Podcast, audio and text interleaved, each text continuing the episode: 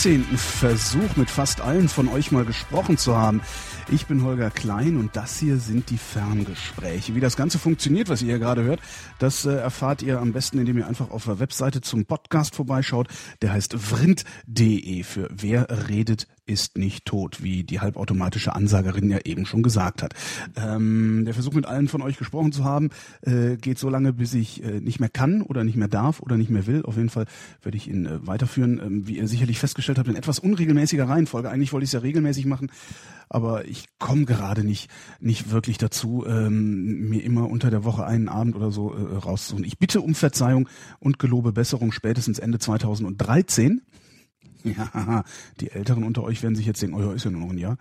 Spätestens Ende 2013 äh, wird sich das alles zum Besseren wenden oder ganz katastrophal geendet haben. Eins von beiden wird passieren, aber was das wird, das sehen wir dann.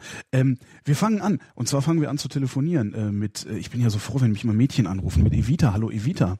Hallo Holgi, ich grüße dich. Ähm, heißt du wirklich Evita oder äh, nennst du dich nur Evita? Nein, ich heiße so tatsächlich. Hast du deine Eltern mal gefragt, warum die dich Evita genannt haben?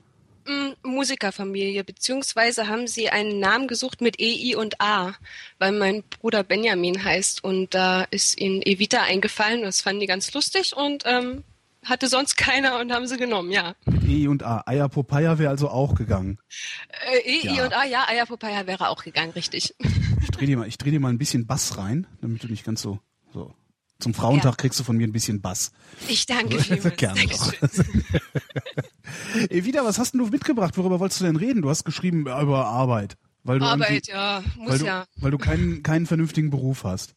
Ich habe einen vernünftigen Beruf, aber ich arbeite nicht in dem vernünftigen Beruf. Ähm, ich arbeite so alles und nichts, also was mir so in, in die Füße fällt, vor die Füße fällt. Und irgendwie bin ich immer unzufrieden und bin auf der Suche und ähm, dachte eigentlich, ich hätte jetzt gefunden, was ich suche hier, aber irgendwie ist es das auch nicht und irgendwie weiß ich auch nicht so richtig.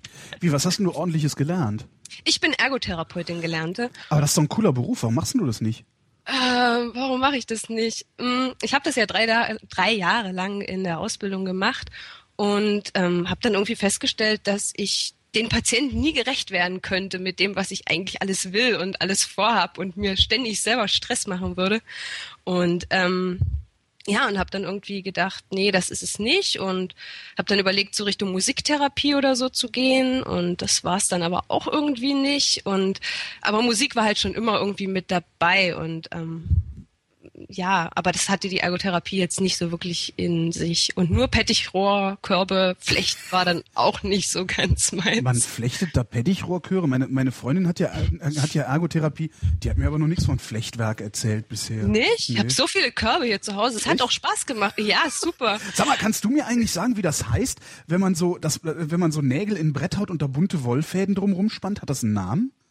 Äh, Nein. Ergotherapie. äh, Beschäftigungstherapie, genau. Okay. Ich dachte, das hätte, ich bin immer. Äh, ich das bin, kann sein, aber pff, nee. Ich habe immer gedacht, das hätte einen Namen, äh, wie das heißt. Ja, naja. Äh, ähm, aber inwiefern, inwiefern hättest du den Patienten gerecht werden wollen und das nicht können? Naja, also wenn ich jetzt in der Praxis arbeite und die Leute dann zehnmal zu mir kommen, dann muss ich nach zehnmal sagen, so, so weit und dann ist gut, jetzt gehst du nach Hause und dann guckst du mal, wie du weiterkommst. Wenn ich irgendwo in der Werkstatt arbeite, dann weiß ich auch, dass die immer da dieselben Schrauben in dasselbe Ding reinlegen werden und es wird sich nie was ändern, weil einfach die Zeit dafür nicht da ist. Keiner kann sich das leisten, irgendwie zu bezahlen, dass da irgendwie drei Stunden täglich bei jedem irgendwie mal so ein Ergo vorbeiläuft und sagt, hier so und so geht's und mach mal das und das besser ist immer nur so ein Abarbeiten und das hat mich irgendwie genervt und psychisch dann auch irgendwie so belastet, dass ich dachte, nee, das tust du dir nicht an, da irgendwie da ständig das Zeug mit nach Hause zu nehmen und dir ständig Gedanken drüber zu machen, wie es denen denn jetzt geht und was die da jetzt gerade abends noch machen und das war mir dann irgendwie zu viel. Genau. Wäre das denn, wäre das denn nötig? Äh, jeden Tag drei Stunden Ergotherapie zu bekommen, wenn man überhaupt erstmal Therapiebedarf hat oder therapiepflichtig ist? Naja, was heißt, was heißt nötig? Also man kann natürlich Menschen immer auf irgendeinem Stand halten, aber um was zu verbessern, braucht es einfach eben auch einen gewissen Zeitaufwand. So sehe ich das jedenfalls. Und ähm, wenn ich was übe, dann muss ich das mehrere Stunden am Tag üben oder eben mehrmals die Woche und nicht irgendwie einmal die Woche eine, eine Dreiviertelstunde, wo aber eben noch Anfahrt und Dings und alles noch mit reinspielt. Also es ist irgendwie, die Zeit, die man mit dem Patienten an sich hat, ist mir immer zu kurz gewesen und hat mich nie wirklich dann befriedigt. Kannst du in einem Satz erklären, was Ergotherapie ist? Ich weiß es assi. das ist total assi, ja. weil ähm, Kannst du in einem äh, Satz erklären, wie das Universum beschaffen ist? Ja, klar, aus, äh, äh, aus, Ergothera kleinen, äh, aus, aus Ergotherapie. Ergotherapie, genau. Nee, also Ergotherapie, äh, ja, Arbeits- und Beschäftigungstherapie. Immer wenn du irgendein Problem hast, was sich beheben lassen könnte, bin ich da und werde dir dabei helfen.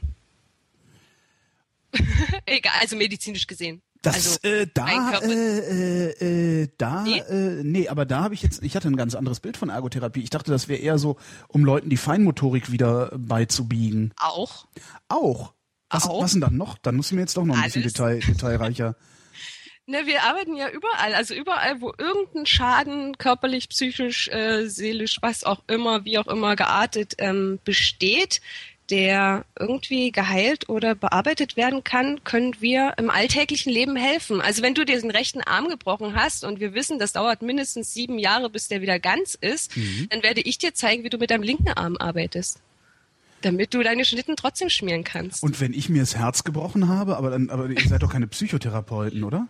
Ähm, nee, Psychotherapeuten nicht im eigentlichen Sinne. Ähm, aber ah, wir reden natürlich auch mit den Leuten, wenn die irgendein Problem haben, dann quatschen wir mit denen auch. Also selbst wenn die sich irgendwie mit der Hand was haben, dann sind die ja auch fertig, weil sie eben denken, irgendwie, ich kann mit der Hand nichts machen und alles ist scheiße und keiner mag mich, weil ich kann nichts mehr machen. Und dann sagen wir denen, nee, du kannst es ja mit der linken Hand und alles wird gut und alles ist schön. Also ganz äh, billig jetzt ausformuliert. Ja. Und, und, die sind die Leute denn zu undiszipliniert? Also weil eigentlich könntest du ihn ja, wenn, wenn du wenn du ja weißt, du, der kann nur einmal die Woche eine Stunde kommen oder eine halbe Stunde, kannst mhm. du den Leuten ja irgendwelche Übungen äh, an die Hand geben, die sie dann gefälligst zu Hause machen. Sind die zu undiszipliniert? Mm, nee, ja, es kommt immer auf, also es, wenn, also du redest jetzt quasi von jemandem, der in die Praxis kommt. Ja, genau, weil ähm, du ja sagtest, du könntest dein, du könntest deinen äh, äh Patienten nicht gerecht ja. werden. Mhm. Ähm, es kommt wirklich auf jeden einzelnen Patienten an. Also ich habe auch in einer Werkstatt für Behinderte gearbeitet und da kommen die schon täglich dahin. Aber dann machen die halt täglich dasselbe, dieselben Stifte in die Packung und ich habe halt irgendwie einmal die Woche mit denen Zeit was zu tun. Das hat dann mit Disziplin nichts zu tun. Die sind dann halt einfach irgendwie haben ein Down-Syndrom oder so und können halt nicht mehr, als was sie gerade können. Aber wenn man halt wirklich intensiv mit denen irgendwie psychisch und äh, motorisch und überhaupt arbeitet, dann würde da vielleicht noch irgendwas rauskommen bei. Und ich habe immer so Hoffnung gehabt, dass das alles ganz toll wird und es war irgendwie nie wirklich so toll, wie ich es mir gehofft habe. Hm. Genau. Leider. Aber trotzdem bin ich froh, dass ich die Ausbildung gemacht habe, auf jeden Fall. Aber was hast du da gelernt? Ähm, womit du in deinem Alltag was anfangen kannst. Mm. So, bei Tischlern ist das immer recht simpel äh, zu erklären, aber. Ich kann Pettichrohrkörbe. Du kannst Pettichrohrkörbe, kann ich auch. Ähm, Kannst du nicht. äh, legst das Zeug in Wasser ein, biegst es ein bisschen und dann hast du. Hast einen Korb, genau. Hast einen Korb, genau. Äh, genau. Ja. so, so, ist das. So ist genau. das ne? Siehst du? So ja, super. Und dann hast du, dann hast du deine, dein, dann nach deiner Ausbildung hast du sofort aufgehört oder wie? Ja, ähm, ich habe dann sofort aufgehört, bin dann, weil ich. Das heißt, du hast es noch nicht mal versucht? Äh, nein, ich habe es nicht versucht. Das ist richtig, weil ich in der Ausbildung schon wusste, dass ich das nicht will, sondern ich wollte Musical-Darsteller werden. Mhm. Ähm, also man muss dazu wissen, dass ich quasi im Theater aufgewachsen bin. Ähm, und halt, wo ich vier war, das erste Mal auf der Bühne gestanden habe und da mitgespielt habe, also wirklich im Theater, jetzt nicht auf der Schulbühne und demzufolge da so reingewachsen bin und irgendwie wollte ich immer irgendwas mit Musik und äh, Theater und hier und da und Musical darstelle, weil Musical gefällt mir. Und dann hatte ich mich überall... Ist nicht, ganz, ist nicht ganz so anstrengend, da ne? kann man ruhig mal schief singen, die Band spielt dann drüber und so. äh, nee. äh, nee. Und das ich bin Ding kein ist, Fan von Musicals. Also, ich äh, weiß. ähm, was heißt, du bist quasi im Theater aufgewachsen? Äh, ähm, ich bin in der, wie gesagt, Theaterfamilie groß mhm. geworden. Papa Sänger, Mama im Büro seit ganz, ganz, ganz, ganz vielen hundert Jahren. Ähm, und ähm, bin da so, ja, quasi reingeboren worden. Ich sage immer, ich bin im Orchesterkram geboren. Aber ähm, ja, und dann haben die mich halt irgendwo mit hingenommen. Die brauchten in einem Stück noch ein paar Kinder und meine Eltern hatten zwei und da haben sie die halt dann mit hingetan. Und da ging das dann los. Und da war ich dann mit dabei. Und dann habe ich ein Stück nach dem anderen da gespielt, neben der Schule dann und am Anfang natürlich während des Kindergartens. Ja, und so war halt Musik immer da. Hab dann halt noch Blockflöte und Klavier und Querflöte und Gitarre und hast du nie gesehen, alles gelernt, so ein bisschen nebenbei. Und Musik war halt immer ganz, ganz wichtig, auch in der Familie. Genau. Aber warum bist du dann nicht am Theater geblieben? Also warum bist du nicht Schauspielerin geworden oder sowas? Nee, Schauspieler sowieso nicht. Ich mag keine Schauspieler. Ja. Ähm, wenn dann wirklich Gesang und so weiter. Naja, ich, ich habe ähm, nach meiner Schule, ich habe das Abi abgebrochen ähm, und habe gesagt, hier Leute, ihr könnt mal alle das alleine machen und ich mache jetzt hier Kunst und bin dann ins Theater in Görlitz und habe da zwei Jahre lang ähm, sozusagen eine Art Praktikum gemacht ähm, im Hauschor direkt und habe dann da wirklich Vollzeit äh, Chor gesungen, aber eben für ähm, das Zehntel, äh, das, die Zehntel von dem, was normalerweise ein Chorsänger verdient. Also ich habe halt zu Hause gewohnt und habe das halt gemacht, weil es mir Spaß macht. Und dann haben meine Eltern gesagt, irgendwann, ähm, meinst du nie, dass du morgen was lernen müsstest? Und dann habe ich gesagt, nö, eigentlich nicht. Ich finde das ganz schön hier. Ähm, Guck dir den Dieter an, der hat sogar ein Auto. Hm? Ja, das hatte ich dann auch. ähm, nee, und dann hab, haben sie gesagt, ja, bewirb dich doch und hier, guck mal, die hat das gemacht und der hat das gemacht und ich so, naja, dann machst du das jetzt halt auch und dann habe ich drei Jahre das gemacht und die Ärgerausbildung und ja, und dann wollte ich mich halt in den Hochschulen bewerben für dieses Musical-Zeug, weil ich das ganz toll fand. Und ähm, ja, aber die Hochschulen na, haben mir jetzt alle so nicht gefallen. Nee, die wollten mich nicht haben. Und ähm, ja, und deswegen hat das nicht geklappt und dann war ich gefrustet und alles ist ganz furchtbar gewesen. Und ja, bin dann extra deswegen, vor, mich vorzubereiten, nach Dresden gezogen aus Görlitz, ganz groß in die große Stadt und habe mich dann hier darauf vorbereitet auf die Aufnahmeprüfung ein Jahr lang. Ähm, nebenbei halt so rumgejobbt, weil wenn man so eine Aufnahmeprüfung macht, dann heißt es, man muss eigentlich studiert dahin kommen. Und man muss studiert dahin kommen. Ja, quasi musst du perfekt singen, du musst perfekt tanzen und du musst perfekt schauspielen, wenn du ein Musical machen möchtest. Da kommst du zur Aufnahmeprüfung und dann hast du einen Tag lang Stress. Weil die rufen dann irgendwann hier, jetzt du sing, dann gehst du rein, singst eine Minute, hast total verkackt, bist voll am Arsch, hast zwei Stunden keinen Plan, was jetzt kommt, dann sagen sie jetzt Tanzprüfung, alle rein zum Tanzen, Ballett, Jazz und hast du nie gesehen. Und ähm, dann wartest du wieder zwei Stunden, dann musst du deinen Monolog nochmal kurz drei Zeilen sagen, bis sie sagen Dankeschön. Und dann heißt es warten oder die sagen gleich, dass du nicht weiter bist. Also da geht's, da geht's also gar nicht darum zu überprüfen, ob möglicherweise du Talent hast und da ausgebildet werden kannst, um das Talent zu fördern, sondern du musst schon, ja, wie, also wie, wie studiert musst du wirklich sein, um dahin zu können? Also reicht es, so ein bisschen Tanzkurs zu haben oder? Äh, wie ich festgestellt habe, reicht es nicht, nein. Weil so ungefähr habe ich das gemacht. Ich habe halt mein ganzes ins Singen halt reingelegt, mhm. ähm, meine Priorität sozusagen und ins Sprechen. Und ähm, Tanzen habe ich ein bisschen vernachlässigt und ich glaube, ich war echt schlecht. Ähm, aber die wollen halt, dass man alles irgendwie kann. Und halt eins wirklich richtig gut. Aber ähm, ich weiß nicht wirklich, was sie wollen, weil ich bin nie in die zweite Runde tatsächlich gekommen und es gibt drei und danach, ähm, nach der dritten wird dann nochmal aus denen rausgesiebt, welche fünf dann bleiben dürfen aus den 250. Und ähm, ja, aber so weit bin ich leider nie gekommen, tatsächlich, an den staatlichen Schulen. Was, äh, was, was sind denn das dann für Leute, die da genommen wurden? Weißt, kennst du zufällig die, deren Biografien? Mm, nee, nee, aber es sind halt auch so, es ist schon so Klischee, finde ich. Also was da genommen wird, ist halt dunkelblond und halb groß und mittelkräftig. Also es ist irgendwie dieser Durchschnittstyp Musical-Darsteller. Und der bin ich nicht unbedingt, glaube ich.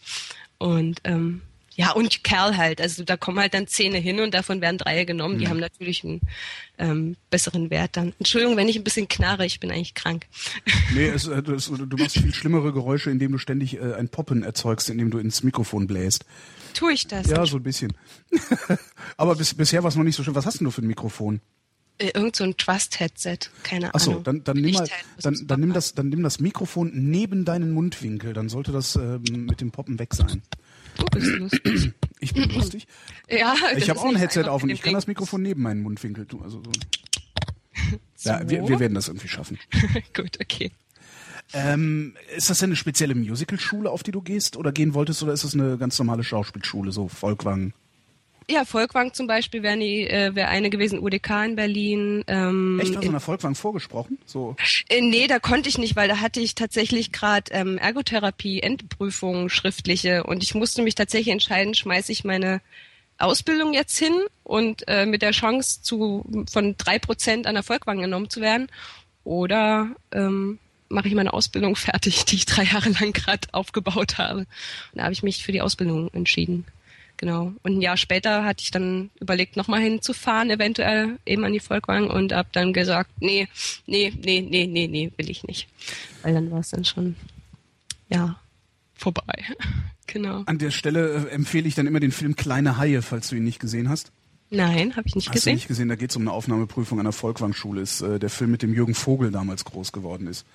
Okay. Das ist ein sehr, sehr, sehr schöner Film mit, mit Armin Rohde, Jürgen Vogel und äh, ich glaube, es ist Merit Becker, die da auch noch mitspielt. Ähm, okay. Das kann ich nur empfehlen. Kleine Haie. Ähm, jetzt hast du die Ausbildung zu Ende gemacht und auf die 3% Chance an Erfolgwang verzichtet. Hat sich gelohnt? naja, ja, schon. Also ich weiß, dass ich das nicht mehr machen kann und nicht mehr machen will. Also ich habe lange dahin gearbeitet. Beides, Volkwang, Volkwang und Ergotherapie. Ja, genau. dann habe ich, ja, also ich, ich wollte das dann irgendwie alles nicht mehr. Ich wollte kein Musical mehr, ich wollte gar nichts mehr. Ich wollte irgendwie was ganz anderes machen. Und dann wollte ich irgendwann mal auch ins Ausland. Und aber es hat alles irgendwie nicht geklappt und irgendwie war alles ganz furchtbar. Und dann habe ich aber die Möglichkeit bekommen, in Chemnitz ähm, an der Oper doch noch was zu machen als Extrachor im, äh, was war das, Tannhäuser damals, Wagner. Und ähm, habe ich gesagt, gut, okay, ähm, entweder ich gehe nach Leipzig mit meinem besten Kumpel oder ich gehe nach Chemnitz und guck, wie ich dort weiterkomme. Und dann habe ich dort halt dann im Extrachor und dann gab's da so ein ähm, Jugendprojekt, ähm, wo ich auch ein kleines Solo hatte und Gedöns und man hatte ein bisschen Chance, da in die Oper mit reinzukommen, ein großes Theater sozusagen.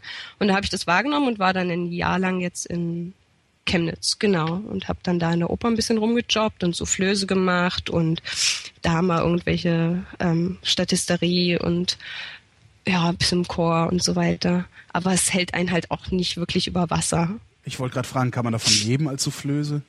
Also Flöße konnte ich super leben, ja. aber äh, also also wenn das so weitergegangen wäre, dann wäre das okay gewesen. Aber ähm, das war halt nur, weil die richtige Soufflöse sozusagen krank war und ähm, da haben sie halt gefragt, Evita, kannst du das? Und da habe ich gesagt, klar kann ich das. äh, habe ich noch nie gemacht, aber klar kann ich das. Bisschen flüstern kann doch jeder, ne? Na, es war halt für die Proben. okay. Insofern musstest du schon richtig sprechen. Aber ähm, ja, habe ich das dann halt gemacht, einen Monat lang die Probenzeit. Und ich habe aber vorher schon auch angefangen, im einem ähm, Discounter zu arbeiten und an der Kasse zu sitzen. Ach echt? In welchem? Nicht brutto. Lass mich raten, warte mal, ein Penny. Äh, nee. Also bei, bei Netto an der Kasse. Genau, bei Netto an der Kasse. No? Und ähm, so stundenweise, 20 Stunden in der Woche und so, dass meine Miete und mein Telefon bezahlt waren. Ist das anständig bezahlt? Eigentlich war so das letzte, was ich gehört habe, war damals, es gab damals eine Doku, ähm, mhm. Da waren Lidl, Netto und Schlecker, glaube ich. Äh, von denen wurde gesagt, dass sie, dass sie im Grunde Hungerlöhne zahlen und die Leute auch noch darüber hinaus ausbeuten. Also Hungerlöhne zahlen und dann noch nicht mal und dann noch nicht mal äh, Arbeitszeiten einhalten. Ich weiß immer nicht, inwieweit man in der Öffentlichkeit Zahlen sagen darf. Darf man wahrscheinlich nicht weiß sagen. Weiß ich gar nicht. Also, also sagen wir so, ich hatte einen 320 Euro Job. Genau. Und dafür war ich 20 Stunden die Woche arbeiten und warum dann nur noch 15. Warum darf man eigentlich nicht sagen, wie viel man verdient hat früher? Hab, Natürlich darf man das. Ja, ich weiß es nicht. Ich habe da keine Ahnung. Und wenn, ja, wenn dann irgendjemand kommt und sagt, du, du, du. Nee, ähm, ähm, wir hatten erst 5,50 Euro, glaube ich, netto oder so die Stunde. Und dann wurde es wegen dieser Doku oder wegen irgendwelchen Aufregereien äh, auf 7,50 Euro ähm, erhöht. Oder? Reicht aber eigentlich immer noch nicht zum Leben, oder? Nee, wie gesagt, war ja ein 320-Euro-Job. Also die hatte ich. Davon war meine Miete und mein Telefon bezahlt und den Rest muss ich gucken, wie ich komme und wo ich bleibe. Genau. Wie, ist denn das eigentlich, so den ganzen Tag an der Kasse zu sitzen? Also ich, ich, ich habe mit, mit Kassenpersonal habe ich in der Regel erst so am späten Nachmittag Abend, bis Abend zu tun, weil ich gehe meistens einkaufen, wenn ich mit dem Auto unterwegs bin mhm. ähm, und komme dann von der Arbeit nach Hause. Äh, ja. Und da sind die meisten sind dann schon so abgefuckt, dass äh, dass ich ja, dass, dass ich Angst habe, irgendwie auch nur ein Wort zu sagen. Ähm, ist das zieht einen das wirklich so runter? Oder Ähm, sind die einfach nur unfreundlich? Kann auch sein. Aber es gibt auch eine, die ist immer total freundlich und die anderen sind alle unfreundlich. Kann ja sein, dass es einfach nur blöde, blöde Ziegen sind. Ja, soll's mal ein anderes gehen. Nee, ähm, also ich bin eigentlich jemand, wenn ich da sitze, dann habe ich gute Laune und dann behandle ich die Leute auch so, wie ich behandelt werden will. Also freundlich, sag guten Tag und darf auch was sein und keine Ahnung. Ähm, es kommt sehr auf, auch auf die Tagesstimmung an, natürlich. Also Aber geht das ich- denn da gute Laune zu haben die ganze Zeit? Ich stelle mir immer vor, so acht Stunden oder wie lange eure ist Tage es ja sind. nicht. Ist es nicht. Also ja, die der ähm, äh, Betriebsleiter und der Stelli davon und so, die machen natürlich ihre acht, neun Stunden am Tag oder mehr. Aber ähm, wir als Pauschalkräfte machen ja nicht acht Stunden eigentlich. Also wir machen sechseinhalb oder fünf. Aber ich, würd, oder ich würde auch ehrlich, ehrlich, ich würde auch bei, bei sechseinhalb würde ich auch am Stock gehen. Nach sechseinhalb Stunden, also wenn ich mir überlege, ich würde hier sechseinhalb Stunden beim Aldi bei mir um die Ecke an der Kasse sitzen, ich würde, nee, ich würde nach drei Stunden wahrscheinlich schon anfangen, die ersten Kunden zu schlagen, wenn die irgendwie bezahlen wollen. Nee, man kann sich gut drüber lustig machen manchmal, auch mit dem nächsten Kunden über den vorhergehenden, das ist auch sehr lustig. Ähm, aber nee, ich habe das eigentlich ganz gern tatsächlich gemacht. Also ich wusste halt, was zu tun ist. Am Anfang das Zahlenlernen war ein bisschen nervig, aber ich wusste, wie, wie das funktioniert und, und was ich tun muss, hatte dann halt meine Vorschrift, wie viele Teile ich da über die Kasse ziehen muss. Und wenn ich das eingehalten habe, habe ich mich gefreut. Und ähm, wenn dann noch ein netter Kunde da war, der öfter kommt, dann habe ich mich auch gefreut. Und es war jetzt aber auch nicht ein Netto, wo jetzt hier wirklich am laufenden Band Leute kamen. Also es war wirklich irgendwo draußen an der Pampa, ganz neu, ähm, so Schrebergartenanlagen netto. Und das im Winter, ähm, da hat man jetzt nicht so einen Stress. Das heißt also, Guter Trick eigentlich, ne? Im Winter irgendwie äh, äh, im Schrebergarten netto die Kohle ran schaffen und im Sommer rum, rumlungern und faulenzen. Ja. Ja, das ist echt cool. Warte. Entschuldigung. Ähm, Ja, du, ja. sagtest, du sagtest, Zahlenlernen wäre anstrengend gewesen. Das, was, was für Zahlen? Ne, das ganze Obst und Gemüse musst du Zahlen lernen, die du dann, also du kannst natürlich So, auch jedes eins. Mal. Genau, Banane 1 und Apfel 2, richtig. Ich habe mal, ich habe mal gehört, ich weiß nicht, ob das, ach nee, ihr, ihr zieht das ja mittlerweile, wird das ja alles nur noch über diese, über diese Scanner gezogen. Ja, Weil eben, also früher so. angeblich, früher angeblich gab es irgendwie ein Schema, nach dem, zum- zumindest, also ich weiß nur von Aldi, nachdem äh, Aldi Personal gelernt hat, was die Waren kosten. Und die wussten nicht, was die einzelne Ware kostet, sondern die wussten die einzelne Warengruppe und haben das irgendwie eingetippt. Und dadurch äh, kam dann der Preis zustande. Ich, ich weiß leider nicht mehr, wie das ging. Also das fand ich aber. Keine Ahnung. Total wir haben jedenfalls im Netto, glaube ich, die coolsten Kassen, die es überhaupt gibt, weil wir dieses Touch-Dings da haben und das auch irgendwie voll schön designt ist. Also ich, wenn ich jetzt im Aldi oder so da hingehe und die mit ihren grauen, komischen Anzeigen da vor sich und auf ihren komischen Tastaturen rumtippen, wir hatten halt so ein orange buntes äh, Touch-Teil. Und das fand ich schon eigentlich ganz cool. Es hat irgendwas Spaciges, wenn du an So der in Kasse bist. so- In diesem Ja. Orange, wie auch der Laden ist. Also, Ja, ist genau, Orange? so nee, gelb, so. gelb-rot ist der, ne? Nee, ja. Ja, gelb-rot Ja. ist er, aber so ein, so so, sowas dazwischen, so orange, so, weiß nicht, aber schon richtig cool. Also, ich fand das lustig, da mal drauf, drauf rumzudrücken und irgendwie Zahlen und hier und da und ja, irgendwie hat das Spaß gemacht. Ich wollte schon immer mal so an der Kasse sitzen, fand ich früher immer schon cool. Aber nur einmal, oder? Erstmal nur einmal, ja. Und ich hatte dann auch voll Angst, so Bewerbungsgespräch und ja, jetzt gehen wir mal hier Kassenschulung und ich, ich bin so Obst und Gemüse, äh, ich kann das nicht. Also ich kenne kein Obst und Gemüse so wirklich. Also Papaya und sowas sagt mir nix, weil esse ich nicht. Und demzufolge wusste ich natürlich nicht, was das alles ist und musste das jetzt alles lernen. Also wenn du mir eine, ach keine Ahnung, hingelegt hast, dann konnte ich eine Aubergine nicht von einer, Zu weiß ich nicht. Okay, das ging jetzt gerade so noch, aber da gibt's noch so ein anderes blaues Teil, was auch ein bisschen zerknautschter ist als eine Aubergine. Eine alte Aubergine. Nein, Ein anderes blaues Teil, das zerknautscht ist. Ich weiß. gar- siehst ich auch nicht. Ah, naja. Ist egal, jedenfalls muss man das halt erstmal lernen. Wenn du kein Obst und kein Gemüse kennst, wovon ernährst du dich denn dann den ganzen Tag? Willst du das wirklich wissen? Ja. Sonst hätte ich ja nicht gefragt. Auch so von fünf Minuten Suppen und von Nudeln und von Milchreis und Wie macht sowas. ihr das alle? Wahrscheinlich bist du spindeldürr, ne? Das ist soweit korrekt, ja. Äh, warum, weißt du, warum sehe ich aus wie Bud Spencer, allerdings in Scheiße? Und, und ihr fresst den ganzen Ich verstehe das immer nicht. Ich weiß nicht, ich bin schon immer so. Ich habe auch nie zu oder abgenommen, egal was. Also ich meine, bei meinen Eltern musste ich halt jeden Tag Fleisch essen und so. Das war jetzt auch nicht immer schön. Findest du nicht? Jeden Ähm. Tag Fleisch finde ich gut. Ah, das war ein bisschen anstrengend irgendwie.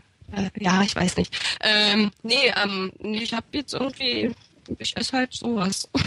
ich habe auch keine Lust, abends irgendwie groß rumzukochen und ähm, gibt halt eine Pizza. Ja. Äh, Ja. du, du, du sammelst, also du, du sammelst jetzt immer so Jobs, die du ein bisschen machst, wenn ich das richtig verstanden habe, um rauszufinden, was du nicht werden willst. So ungefähr habe ich das bis jetzt gemacht. Jetzt dachte ich, ich hätte meinen Traumjob, aber das ist, äh, ich weiß nicht, inwieweit ich darüber jetzt so reden kann. Ich weiß nicht, wer hier zuhört. Das ist immer Ja, weiß ich nicht. Du kannst also das Schöne, das, du, du musst ja nicht sagen, dass du also äh, Ja. du kannst ja auch immer so so so äh, Strukturinformationen geben. Ne? Also Okay, ich, ich ich sitze bei Netto an der Kasse. Ich sitze bei Netto an der Kasse. Du kannst ja auch formulieren. Ich sitze bei einem großen Discounter an der Kasse.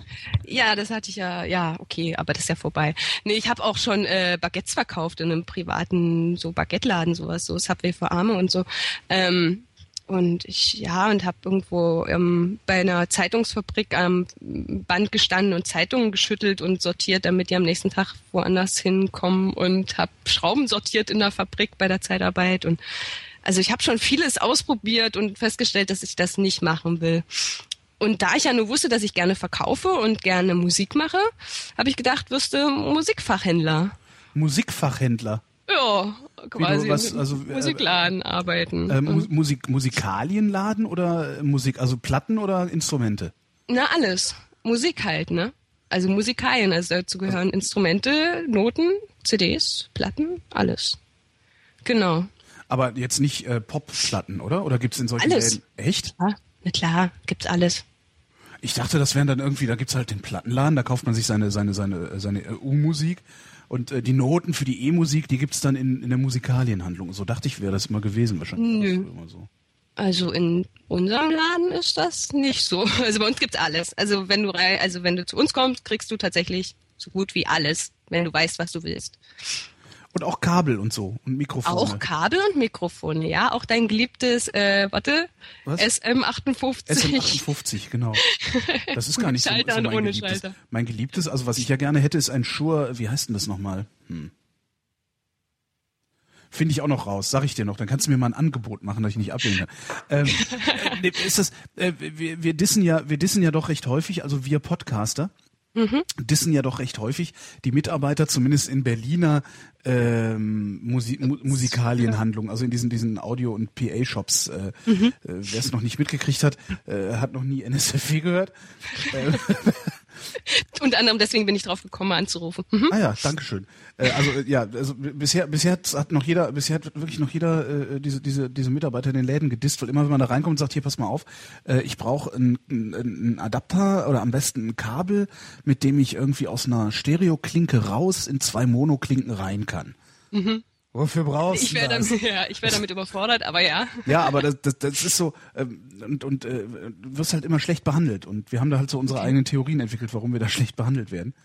Ähm, die Ja, im Wesentlichen damit zu tun haben, dass, dass es sich bei den ganzen Leuten um erfolglose Mhm. Musiker handelt. Das ist soweit korrekt, ja. Äh, ist das wirklich so? Das wäre jetzt die Ja, Frage. Sind das wirklich alles erfolglose Musiker, die total frustriert sind? Und wenn da einer reinkommt und irgendwas haben will und so aussieht, als hätte er Spaß an der Sache, werden die sauer? Mm, Na, was heißt sauer? Ich meine, die machen das halt den ganzen Tag. Die, also, also ich bin jetzt nicht wirklich im Laden oben, nenne ich das immer, weil ich im Online-Bereich hauptsächlich zu tun habe. Also ich verkaufe die Noten dann über Amazon ähm, und mache da so Kundenservice und so Zeug. Ähm, aber ich kriege natürlich aus dem Laden oben ein bisschen was mit. Mm, Das heißt, ich denke schon, dass die Spaß haben an was sie tun, meine Kollegen. Das Problem ist nur, wenn du jeden Tag ähm, dieselbe Frage nach einer Gitarre für einen Anfänger bekommst, dann hast du irgendwann keine Lust mehr, die Sperrholzgitarre anzubieten. Ja. Also weißt du, wenn du das erste Mal klar, kommst, dann ja. ist natürlich die Gitarre, oh toll, neue Gitarre. Hm. Äh, Ja, wenn du die aber jeden Tag anpreist, dann willst du irgendwann nicht mehr sagen, dass die fünf Seiten oder sechs hat oder wie viel auch immer. Ja, ist so, so wie, wie im, im, bei Wayne's World, ne, wo Stairway to Heaven Verbot war im Platten, im, im, im Gitarrenladen. Weiß gar nicht. Also hing ein okay. Schild No Stairway to Heaven. Und sobald einer angefangen hat, irgendeinen Riff daraus zu spielen, stand sofort einer neben ihm und gesagt, hey, kein Stairway to Heaven. okay. Also ich, das, ich kann das, ich habe dann auch wirklich äh, dann, dann ja jetzt die Tage auf, auf YouTube so, so ein paar Filme gefunden von einem Typen in Amerika, der in, einem, in so einem What is this really- arbeitet, Hm. Der, der dann einfach auch mal sich selber dabei gefilmt hat, wie im Hintergrund jemand Gitarren ausprobiert und Schlagzeug ausprobiert. Ich hab's gesehen, ja. Und davon, davon wirst du ja dann auch tatsächlich irre. Das ist ein bisschen wahnsinnig teilweise, ja. ist das denn wirklich so oder sind das so die krassen Einzelfälle? Nee, es ist, also ich meine, Leute, die da hinkommen, kaufen sich halt ähm, die Instrumente halt zum ersten Mal und probieren die dann halt aus. Oder eben, wer Profi ist, der guckt halt mal und spielt mal kurz, aber die meisten sind das erste Mal da und wollen halt jetzt mal eine neue Gitarre und probieren die dann halt. Oder äh, spielen halt Gitarre und wollen jetzt eine E-Gitarre und dann spielen die E-Gitarre. Und das klingt manchmal nicht so schön. Und ich höre das in meinem Raum da in dem Laden auch ganz gut meistens. Oder dann kommt Inna und will eine Trompete ausprobieren. Es ist ein relativ kleiner Laden, aber trotzdem haben wir eben alles irgendwie da. Es ist irgendwie sehr vielfältig. Und meistens ist aber die Musik aus dem Laden, die wir selber spielen, lauter als alles andere. Das wundert mich, warum die sich selber da oben so beschallen. Aber das ja, vielleicht damit sie das da unten nicht äh, mehr mitkriegen müssen. Ja, vielleicht. Aber eigentlich, nee, die sind auch da oben. Also es ist, die sind ja alle da im, im Verkaufsraum sozusagen. Also ja, ich sitze halt im Keller in meinem Raum und oben ist halt Verkauf. Und ähm, ja, ich weiß nicht, irgendwie, ich glaube, die merken das da oben schon gar nicht mehr. Teilweise. Aber die sind auch alle nicht so lange, noch nicht so lange da, so ein Jahr oder höchstens anderthalb oder so. Also es wechselt da irgendwie ziemlich oft. So angestellten-technisch. Wie kommt das? Das weiß ich nicht, ich bin noch nicht so lange da. Also, weil du angestellten-technisch ja auch dauernd wechselst. Ähm, ich bestelle mir ja mein ganzes, also ich habe mein ganzes Equipment, was ich hier habe, äh, online bestellt. Mhm. Einem großen Versand, in, ich weiß noch nicht mal, wo die sitzen, in Süddeutschland. Mhm. Ähm, könnt, könnt ihr überhaupt, könnt ihr überhaupt davon leben? Oder geht ihr am Zahnfleisch? Also wenn ich mir die Preise angucke, die ich, die ich, die ich da bei Thomann bezahle und mir die Preise angucke, die ich woanders bezahle, da, da liegen teilweise so 40, 50 Prozent Abstand dazwischen. Mm, ja, es, also ich weiß nicht, ist schwierig, sagen wir so. Also der der Online-Bereich macht schon viel aus dafür, dass oben der Laden existieren kann, glaube ich. Also deine deine Notenhandlung, also, deine deine Amazon-Notenhandlung. Mhm, genau die. die äh, trägt sozusagen, dass oben auch Mundharmonikas verkauft werden können. Genau. Und du sagtest also, gerade, das wäre dein Traumjob, den du da gefunden hast. Eigentlich schon, ja.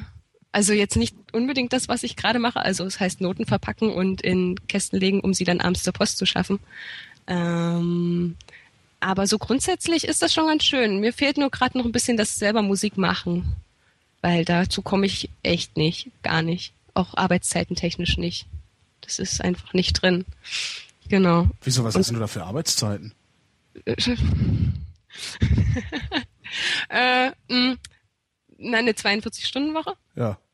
Und da kann man ähm, keine Musik machen nach 42 Stunden? Ja, warte doch. Ähm, so. Bin aber dort ähm, 48 Stunden die Woche und ähm, im Endeffekt bin ich tatsächlich im Laden 53 Stunden die Woche. Heißt also Aha. also Montag bis Samstag. Aha. Verstehe. Kriegst du aber nur Montag bis Freitagmittag bezahlt. Äh, ja. Naja, Freitagabend. Also sind ja. also ich bin halt jeden Tag Montag bis Freitag neun Stunden dort. Also mhm. inklusive Pause jetzt schon. Und dann Samstag nochmal von 10 bis 18. Und da kommt man irgendwie vorher zu nichts und nachher auch nicht. Da bist du dann wahrscheinlich, ja, da bist du dann wahrscheinlich wirklich froh, wenn du abends einfach nur die Füße hochlegen, ein bisschen Fernsehen gucken kannst, ne? Ich habe keinen Fernseher, aber ja. ja, äh, äh, oder YouTube. Internet gucken Internet kannst. gucken kannst. Genau, ja. Internet gucken. Mhm. Da mal was reinschreiben und so. Ne? Wo willst du denn dann noch hin? Also wenn du sagst, du hast jetzt deinen Traumjob gefunden, ist ja eigentlich ist eine super Sache. Ich arbeite mit, ich arbeite an Musik und nicht mit Musik. Mhm. Mm, ich möchte äh, ordentliche Arbeitszeiten haben und dann abends privat noch Lust dazu haben, Musik zu machen. Tatsächlich, ja. Oder wenigstens das Wochenende für mich haben. Im Moment ist es irgendwie so, ich gehe da hin, komme Samstagabend heim, hab Sonntag irgendwie so zum und dann Montag wieder hin. Also gerade bin ich krankgeschrieben. das war auch nötig, glaube ich. Ja, na, na, immerhin, unser eins kann sich nicht mal krank schreiben lassen. Ja, das hatte ich vorher ja auch. Also ich habe ja immer diese Jobs, diese Minijob-Dinger, wo ich halt pro Stunde irgendwie bezahlt wurde. Wenn ich nicht da war, habe ich halt kein Geld gekriegt. Genau. Ähm, da war ich auch echt selten krank. Ähm, ich bin auch sonst eigentlich selten krank, aber jetzt hat's mich wirklich erwischt. Also äh, bin ich halt mal fünf Tage nicht dort gewesen. Oh mein Gott. Äh, das, ähm, merken die das oder haben die genug Personal, um das auszugleichen? In dem Fall merken sie es, glaube ich, ziemlich direkt. Ja, doch, weil ich unten da eigentlich ähm, das gerade so relativ alleine mache, ja. Mhm.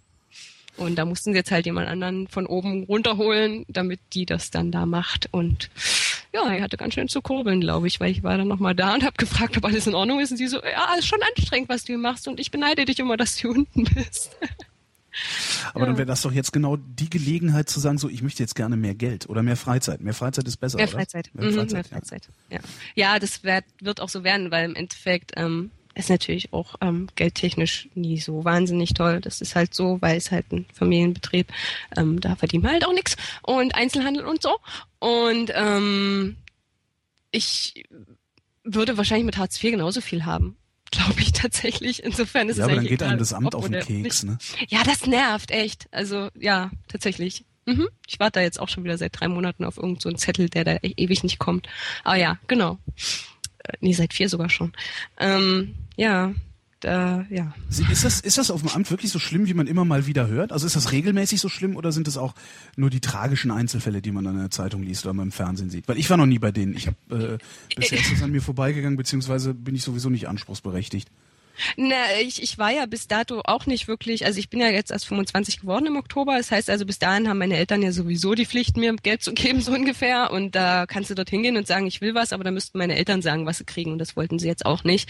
Und da habe ich gesagt, Papa, Mama, solange ich bis ich 25 bin, ähm, macht das schon so, dass ich durch, durchkomme irgendwie. Und dann ging es eben mit dem neuen Job jetzt darum, dass ich da halt irgendwie gemeldet sein muss und bla und hm. Und ähm, da bin ich halt dahin. Die waren eigentlich ganz nett zu mir. Also ich hatte mit denen eigentlich kein Problem. Aber dieser Antrag dauert jetzt irgendwie so ewig von irgendwelchen Fahrtkosten, die ich da haben wollte. Aber sonst hatte ich mit denen auch nie zu tun. Also insofern ähm, haben die mich nie tangiert. Ich habe ja immer noch die Hoffnung, dass sich mal hier jemand meldet, äh, der auf der anderen Seite sitzt. Also irgendwie so ein Arge-Mitarbeiter oder ein Arbeitsamtsmitarbeiter oder eine Vielleicht sollte ich das mal noch ausprobieren. Vielleicht werde ich der erste tolle ARGE-Mitarbeiter. Ich habe ich hab mal, also als ich, als ich das letzte Mal beim Arbeitsamt war, das ist ernsthaft lange her. Ähm, oh Gott. 1900, äh, 1900, äh, 1998 war das. Ja. Ähm, da saß, also da, da, da war ich, damals habe ich noch beim Film gearbeitet, ähm, bin zum Arbeitsamt gegangen, weil ich nichts zu arbeiten hatte und früher ist man dann als, als so Saisonarbeiter, äh, hast dich eben immer arbeitslos gemeldet, wenn irgendwo Leerlauf war. Ähm, und die, die, die Dame, die mich da bedient hat, war vorher auch beim Film. Das heißt, Okay. theoretisch müsste das gehen, dass man da irgendwie so Quereinstieg macht. Ja, so Komparserie und so beim Film habe ich auch schon gemacht. Nee, die war so richtig, die war Cutterin. Ah, okay. Krass. Also so, so ernsthaft, also einen ernsthaften Filmjob, nicht irgendwie Gesichtsverleih. Also. ja, probier doch mal aus. Ach nee, Und noch bist du jung genug, kannst dich verbeamten lassen. unbedingt. Das ist super für die Rente. Kriegst du richtig Zucker in den Arsch geblasen. Ich wollte ja auch was haben von meinem Leben. Ja, aber hast du, kannst du ja trotzdem. Kannst, das, ist ja, das ist ja das Geile. So du 9 to verbeamtet- 5 und dann abends schön irgendwie. Rock'n'Roll, genau. 9 to 5, abends Rock'n'Roll und wenn du in Rente gehst, äh, kriegst du, kriegst du den Hintern vergoldet. Was willst du mehr? Mhm. Jetzt jammern alle Beamten, wenn, wenn das jetzt irgendein Beamter hört, der jammert jetzt, "Oh, das stimmt überhaupt nicht, uns geht's so so einfach." schlecht. Ja, ist ich sag schlimm. nur Mindestpension. Ach, Rente. Ich meine, wer weiß, was bis dahin alles passiert. Nee. Das ist, ist aber so ein ganz, ganz witziges Ding. Irgendwann fängst du an, drüber nachzudenken. So, ja, ach, meine Scheiße. Eltern haben mich letztens damit belegt und ich dachte so, nee, komm, ist, ist okay. Nee, hör auf, ich bin unsterblich. Ah. Ich komme damit schon klar, ich will das nicht. Ich will Ja, aber das war bei mir auch so. Das war echt so, dass ich irgendwann, und irgendwann, also das lange, lange, also spät war das irgendwie so Mitte 30 oder so, wenn überhaupt, habe ich dann irgendwann gedacht so, oh fuck, Man was ja zum- anfangen. wie willst du denn eigentlich all diese tollen, weißt du so, wovon willst du eigentlich diesen teuren Wein bezahlen, wenn du alt bist? Also, das ist, Ja. das ist echt total bitter. Kinder fragen. Kinder, Ach ja, nee, ja. Kinder, Kinder, genau. Dann Kinder machen, dann hat man jemanden, der sich kümmert, wenn man alt ist, ne? Genau, wahrscheinlich. Gerade in Deutschland. Mhm. so wird's werden. Evita, Ja. das hat mir sehr viel Spaß gemacht. Dankeschön. Ähm, ich weiß gar nicht, hörst du genau jetzt Musik? Nein. Sehr gut, dann habe ich das mit meinem Mischpult richtig auf die Reihe gekriegt, weil ich habe mir nämlich vorgenommen, jetzt immer wieder Musik einzublenden, wenn ich Anruferwechsel mache, damit das hier nicht so knirscht und holpert.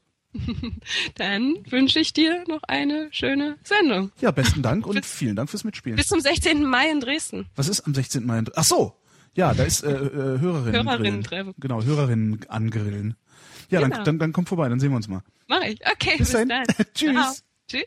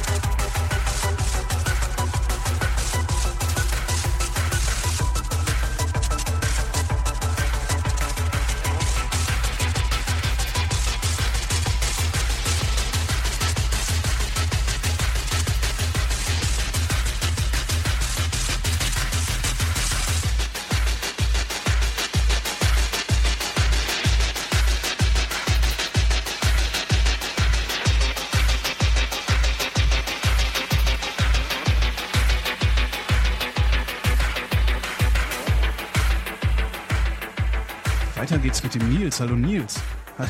Guten Abend. Äh, ich, ho ich, hoffe, meine Tonqualität wird deinem Podcast gerecht. Das ist doch hier, wir sind doch eine Low-Budget-Produktion, das ist das alles nicht so schlimm. Das ist, also ich, solange ich, solange ich kein eigenes Studio habe, sondern in meinem, äh, im Wohnzimmer meiner Unterschichtwohnung sitze, kann das auch ruhig von miserabler Qualität sein. Da muss halt die Geschichte, die du zu erzählen hast, besser sein, weißt du? Das hoffe ich doch. Ja, ich wollte, also um hier mal Druck zu machen. Äh, wir fangen, äh, als erstes würde ich gerne mal über deinen äh, äh, Skype, ähm, darf man den überhaupt jetzt sagen, deinen Skype-Usernamen? Oder ist das, obwohl du musst ja die Requests nicht annehmen, ne? Kannst du gerne. Weil das, machen. also ich habe, ich habe den Fall, also du nennst dich Alopex Lagopus. Ähm, genau. Und wenn man danach sucht auf, äh, in Skype, dann findet man ziemlich viele Leute, die genauso heißen. Daraus schließe ich, dass das irgendein Ding ist, über das man sprechen kann. Ist das so? Ähm, Alopex lagopus ist der lateinische Name für den Polarfuchs. Der Polarfuchs. Der Polarfuchs. Und ähm, ich habe den als Usernamen gewählt, das war mir Zufall. Äh, ich habe mich irgendwo angemeldet und dann fragte mich die Software nach einem Nicknamen. Und ich bin ziemlich unkreativ, obwohl ich, obwohl ich Architekt bin. Ähm, dann habe ich einfach einen Bioduden genommen und geblättert und irgendwann den Finger da reingehalten. Und dann war der halt der Polarfuchs. Und dann habe ich das erst Beste genommen, was ich gefunden habe, und das war der lateinische Name. Verstehe. Ich dachte, das wäre jetzt irgendwie was ganz, äh, ganz weit draußen ist. Dabei ist es nur deiner Unkreativität geschuldet. Genau. Was für ein Architekt bist denn du? Ähm, Stadtplaner. Also ich, ich studiere noch, ähm, studiere Stadtplanung und Architektur mit dem Schwerpunkt auf äh, Stadtplanung, äh, Infrastruktur und Verkehrsgeschichten, Straßen, äh, Gleise, ja, solche Geschichten. Ähm, und dafür muss man nicht kreativ sein? Dafür muss man nicht kreativ sein, äh, als Architekt eher schon, aber wir sind eher die, die den ganzen Kram verwalten. Also wir, wir genehmigen das dann am Ende. Äh, die Kreativität ähm, kommt dann nur in Teilen durch, Beispiel Hafen City in Hamburg. Aber sonst müssen wir nicht in Unmaßen kreativ sein. Hafen City in Hamburg, das ist immer, wenn ich davon Bilder sehe, denke ich ja toll. Am Rande, äh, am Rande einer Industriebrache. So sieht das mal aus, du guckst halt irgendwie auf so ein Industriegebiet, oder nicht? Ja, also ich bin von der Hafen City selber auch nicht so begeistert. Ähm, die hat einen Professor an meiner Hochschule geplant und der hat sich auch so ein bisschen geärgert, was man aus seiner Planung gemacht hat. Die Hafen City ist ja einfach nur ein Areal für Snobs, sage ich dazu immer. Also es ist, da wohnen nur Leute, die wirklich Geld haben. Ja. Und äh, wer anders kann da nicht, nicht wohnen. Und unser Anspruch als Stadtplaner ist wirklich, ein Gebiet zu bauen oder zu planen, wo jeder leben kann. Das sieht man ja auch in Berlin, in Kreuzberg. Da ziehen jetzt die ganzen Snobs hin. Ja. Oder Leute, die meinen, sie sind es. Und die Leute, die da schon lange wohnen, werden vertrieben durch höhere Mieten. Und das darf eigentlich so nicht sein. Und da versuchen wir halt ein bisschen gegenzusteuern, aber, ähm, aber das, das ist, doch, schwierig. Das ist doch sogar, also ich glaube nicht nur, dass das schwierig ist, ich glaube, das ist sogar utopisch, äh, dagegen zu steuern, oder? Ja, das ist es auch, man. Das Erste, was man dann hört, ist, äh, du bist ein Kommunist. Sage ich dann, nein, ich beachte nur die Bauordnung. Ja, dann ist die Bauordnung kommunistisch. Genau, ne? Wer hat die denn gemacht? Ja, die Merkel, dann ist die kommunistisch. Sag ich, ja, klar, auf jeden Fall. Also, was, was sagt denn die Bauordnung, dass man dir als äh, Kommunismus auslegen äh, könnte? Es gibt Bauordnungen in Gemeinden und Kommunen, ähm, die besagen, dass man nicht auf Ländereien spekulieren darf. Also wenn ich mir jetzt ein Gebäude kaufe und das erfährt eine Wertsteigerung und man kann mir nachweisen, ich habe das beabsichtigt, dass ich diese Wertsteigerung möchte und verkaufe es dann wieder, dann muss ich den Gewinn als Steuer abtreten. Aha. Und ähm, das wird leider sehr lasch umgesetzt äh, oder auch gar nicht. Kommt drauf an, wer da gerade am Stadtrat sitzt. Und ähm, ja, das sind dann so die Sachen, da stehen wir als Stadtplaner dann auf verlorenem Posten. Dann wir müssen dann auch im Endeffekt die, Auftra die Aufträge dann abnehmen, die uns Geld bringen. Und wenn dann jemand sagt, baut mir ein Schickimicki-Viertel dahin, dann musst du sagen, okay, entweder ich baue das oder ich muss zum Amt gehen. Ja. Also, ne, das ist ein bisschen scheiße. Was für Werkzeuge habt ihr denn überhaupt, mit denen ihr dafür sorgen könnt, dass so eine, man nennt es ja immer soziale Durchmischung ja. stattfindet? Was, was, was habt ihr da als Stadtplaner? Könnt ihr, könnt ihr das über Steuern steuern? Nee. Ähm, es gibt in New York ist ein ganz praktisches Beispiel dazu. Ähm, da gibt es eine Vorgabe. Das heißt, wenn jetzt ein Investor ein Hochhaus baut, muss er 20 Prozent der Wohnungen für Leute zur Verfügung stellen, die nicht wirklich Geld haben. Aber da, kriegt, da, da kommt er doch auch drum rum. Also da, da kommt er drum rum. Ich meine, wenn, wenn ich wenn ich jetzt irgendwie so ein, so ein Luxusding hinstellen würde mit mit mit äh, äh, Concierge und Pool und Hubschrauberlandeplatz und sowas, äh, da würde ich doch zusehen, dass ich nicht dann 20 Prozent Gesindel da drin habe, die meine, meine Luxusmieter irgendwie belästigen, beziehungsweise durch die meine Luxusmieter sich belästigt fühlen. Weil nur weil einer wenig Kohle hat, belästigt er ja noch lange nicht andere. Aber ist halt, ist halt so, man will ja dann wahrscheinlich, wenn man, wenn man Geld genug hat, will man Armut ja nicht sehen. Richtig, richtig. Oder Durchschnitt noch nicht mal. Also selbst ja, das also ist das ist dann, das sieht man ja in Hamburg und in Berlin auch, dass dann viele Stadtviertel sich praktisch schon einschließen mit Zäunen und dann heißt es immer, ja, da kommt der böse Türke von drüben und klaut mir die Bratwurst. Dann denke ich immer nur, äh, wo, wo lebt ihr denn? Also, ähm, ne, also das, da packe ich mir dann immer ziemlich an, an den Kopf, aber es ist halt so Deutschland. Ja, es, es, es geht ja noch. Also wenn du dir mal so, ich, was ich mal so spektakulär finde, das sind so Länder wie Brasilien oder sowas, wo, wo die Reichen so reich sind und so abgekoppelt sind von der Mehrheit äh, der Gesellschaft, dass sie sich äh, einzäunen müssen, weil da kommt tatsächlich der Türke und klaut denen die Bratwurst. Richtig, also so weit sind wir Schneidet, schneidet dabei noch den Arm ab, an dem die Bratwurst gerade hängt. Also so, so schlimm ist es hier zum Glück nicht. Ist das was, Aber, was uns passieren könnte? Weil ich, ich beobachte immer so ein bisschen, es gab dann irgendwann mal so eine Berichtswelle hier in Potsdam, äh, da, wo dann die erste Gated Community gebaut wurde, habe ich halt auch gedacht, ist das, kommen wir irgendwann dahin, dass wir so brasilianische Verhältnisse haben? Ich hoffe nicht, ich hoffe nicht. Ähm, es ist natürlich die Frage, wie sich die Armutsschere dann entwickelt. Wenn die Armutsschere immer weiter auseinandergeht, werden sich natürlich die Leute, die Geld haben, in Viertel zusammenrotten und sich da einigeln und die, die kein Geld haben, müssen das nehmen, was übrig bleibt. Also es ist wirklich eine Frage nach der Armutsschere, wie die sich jetzt entwickelt. Und das ist ja ziemlich krass geworden, dass äh, die, die Geld haben, immer mehr Geld bekommen und die, die weniger haben, bekommen weniger. Die Mittelschicht äh, klappt zusammen. Ja. ja, also das, das bricht ja weg. Und das, da muss man gegensteuern. Da müssen dann auch ähm, Kommunen gegensteuern, indem Kommunist. sie die, die müssen dann da dann wirklich äh, Stadtplanungsprojekte machen, in denen alle Leute in einem Stadtteil die gleichen Möglichkeiten haben. Nicht nur wirklich auf Villen setzen oder auf Schickimicki-Häuser, sondern auch mal dann ähm, einen Sozialwohnungsbau betreiben, der eine Architektur besitzt. Also nicht nur einen Plattenbau dahinsetzen, mhm. sondern wirklich ähm, Sozialwohnungsbau so betreiben, dass er ansehnlich ist. Und das funktioniert. Es gibt das Hansa-Viertel in Berlin ist äh, wie ich finde, eins der, der besten Beispiele dafür, dass sozialer Wohnungsbau in ansehnlich möglich ist. Sogar in ansehnlich und in Hochhaus. Also ich finde das. Ne? Ähm, ein altes Beispiel gibt es in Wien und zwar, ach wie heißt denn das? Das Rote Wien. Das waren äh, rote Backsteingebäude oder sind die, die gibt's heute noch. Mhm. Ähm, wann wurden die gebaut? Jetzt komme ich natürlich das Datum nicht. Jetzt habe ich eine Eins in Stadtbaugeschichte und komme nicht drauf, aber egal. Ja, auswendig lernen alleine reicht halt nicht. Ne? Ja, wir mussten ja gar nichts auswendig lernen. Wir Studenten sind ja schlau und haben die äh, Studienordnung gelesen und einen Fehler gefunden. So konnte man keine Klausur schreiben lassen, sondern die mussten dann kurzfristig eine Facharbeit irgendwie da ansetzen. Geil. Und ähm, ja, dann habe ich dann schön abgeräumt und das äh, war wohl dann der Jackpot. Ja, sehr geil. Jetzt hört man dich nicht mehr. Ich weiß nicht, was du mit deinem Mikrofon gemacht hast, aber. Geht es wieder? Jetzt hört man dich wieder, ja. Gut, Moment, dann muss ich das mal so ein bisschen. So, sollte klappen. Ja, jetzt geht's wieder. Wunderbar. Also so sozialer Wohnungsbau, ähm, der ansehnlich ist, das geht. Man muss es nur wollen. Ja. Ne? Und da ist oft dann das, das Problem, weil viele Kommunen und Städte brüsten sich damit, hier hat Architekt XY dieses Gebäude für uns gebaut. Ähm, das ist natürlich mehr Prestige, als wir haben jetzt hier irgendwie eine, eine Siedlung gebaut für Leute, die wenig Geld haben. Mhm. Da, da muss man irgendwie gucken, wie man da was machen kann. Gibt es, äh, weiß ich gar nicht, lernt ihr, lernt ihr sowas im Studium? Gibt es Zahlen darüber, was ein Quadratmeter Wohnraum eigentlich kostet, wenn man ihn baut? Das kommt jetzt in diesem Semester in Stadtsoziologie. Hm, schade. Wir hatten jetzt erst so ein bisschen äh, Planungsabläufe, wie ein Entwurf funktioniert, Teamarbeit, wie spreche ich mich ab, äh, ein bisschen Photoshop-Geschichten, weil wir halt viel mit Photoshop und mit den Adobe-Sachen machen, was für den Kaufmann Word und Excel und PowerPoint ist, hm. ist für uns wirklich Photoshop, InDesign, Illustrator, solche Sachen. Das müssen wir aus dem FF können und das wurde dann direkt von Anfang an uns eingeprügelt. Studierst du das freiwillig oder studierst du das, weil es gerade nichts Besseres gab? Ähm, teils, teils. Ich habe erst ähm, nach dem Abitur, ja, was machst du, habe ich überlegt. Dann habe ich erst Zivildienst gemacht. Das wollte ich auch machen an einer Körperbehindertenschule. Äh, war extrem klasse Job. Das hat tierisch viel Spaß gemacht.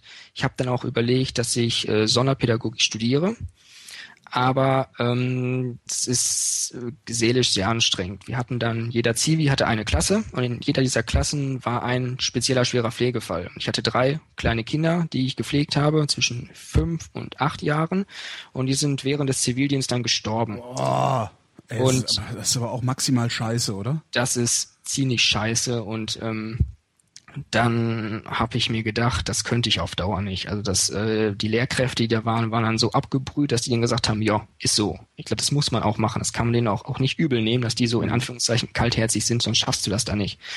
Und dann habe ich das, das kann ich nicht. Dafür bin ich ja zu einem Weichei.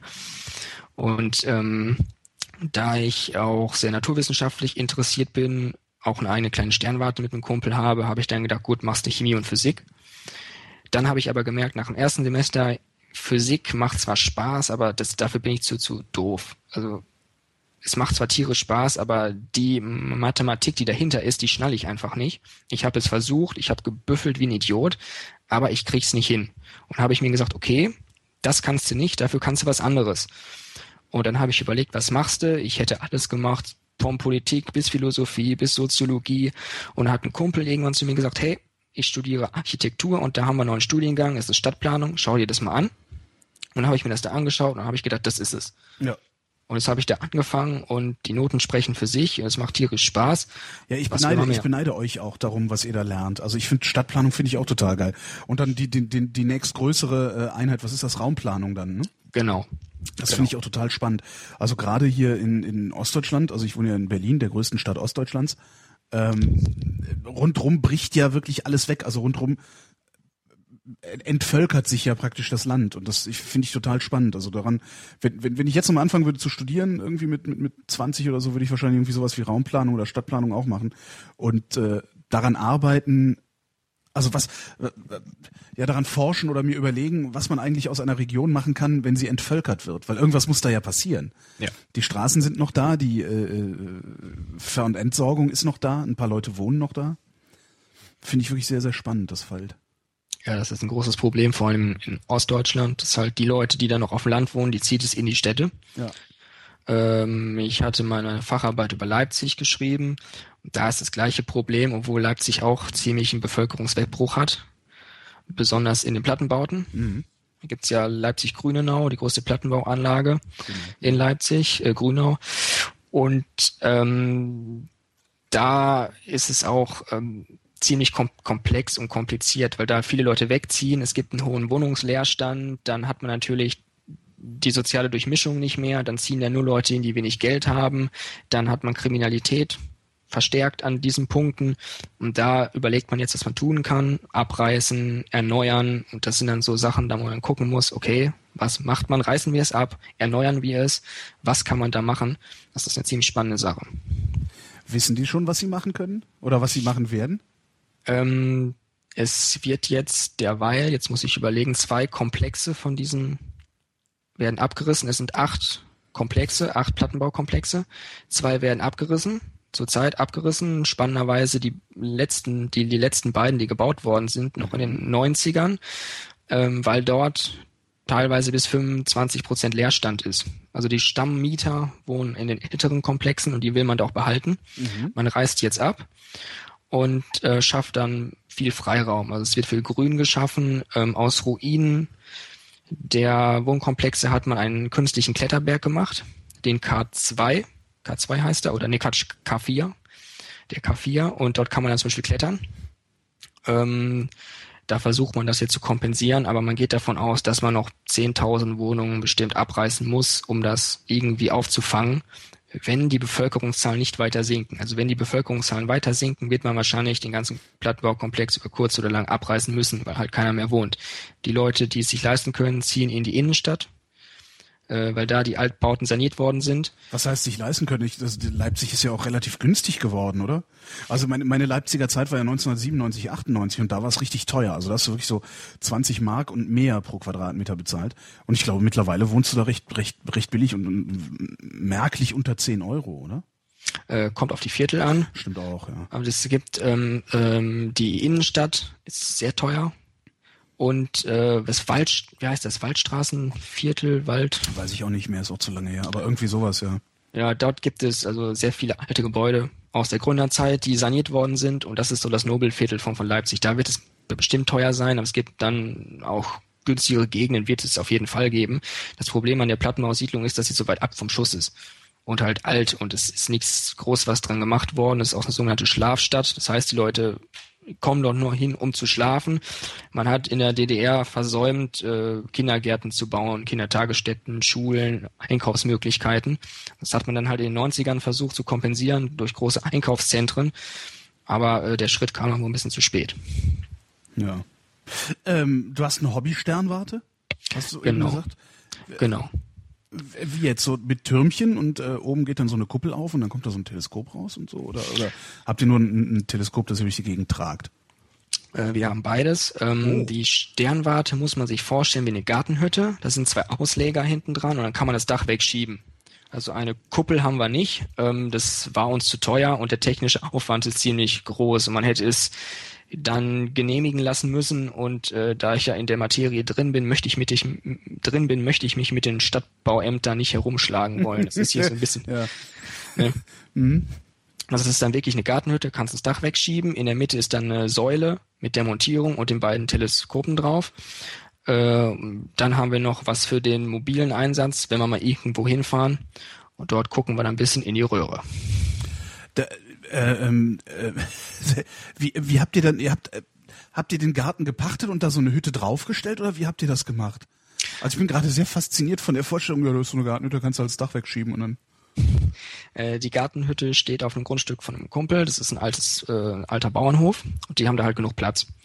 Und der hatte irgendwann einfach keine Lust mehr, sein ganzes Zeug aus der Scheune raus in, also auf die Wiese zu stellen, das einzurichten, Stromkabel zu legen, den Laptop dann rauszustellen. Und wenn er dann alles angeschlossen hattest und es lief, kamen dann meistens die Wolken oder irgendein Widerstand ist durchgebrannt oder der Hund hat das Kabel durchgeknabbert oder was weiß ich. Und dann haben wir dann irgendwann gesagt, so, jetzt haben wir die Schnauze voll und stellen uns eine Gartenhütte dahin. Wir hatten das Glück, dass in der Nähe äh, eine Firma ist, also es sind zwei Personen, die bauen diese Hütten. Kannst du halt sagen, okay, ich möchte jetzt ne, dreimal zwei Meter als Grundfläche und das Dach äh, soll wegfahren. Bau mir das. Dann hat er uns das geliefert. Wir haben das selbst gestrichen und aufmontiert. Äh, das Fundament dann selbst gemacht. Dann war das auch noch relativ günstig. Wie Fundament selbst gemacht, Beton hingekippt oder wie? Genau. Und haben wir dann schön, schön, schön mit dem Trecker äh, das ausgebuddelt und dann äh, einfach draufgekippt. Geil. Wie lange habt ihr daran gebaut? Ähm, wie lange haben wir daran gebaut? Ja, das muss ich überlegen. Die Hütte steht jetzt seit vier Jahren. Äh, zwei Wochen. Moment, da wart ihr also, äh, du bist, wie alt bist du? 22. 22. Das heißt, ihr habt mit, mit 17 da irgendwie angefangen zu bauen. Äh, mein, mein, mein Kumpel, mit dem ich das mache, ist noch ein bisschen älter, der ist jetzt 30. Ich hoffe, ich lüge jetzt nicht, er hört nämlich zu. Doch, 30, 30 ist auf jeden Fall, ja. Nee, Und dann äh, geht's noch, weil ich, ich hätte gedacht, so normalerweise ist ja, man, hat man mit 17 ja doch noch ein bisschen andere Interessen, als sich eine Sternwarte zu bauen. Und falls doch, dann hat man dieses Interesse für genau drei Stunden, weil dann läuft das nächste Mädchen vorbei. Jetzt ist dein Mikro wieder leiser geworden.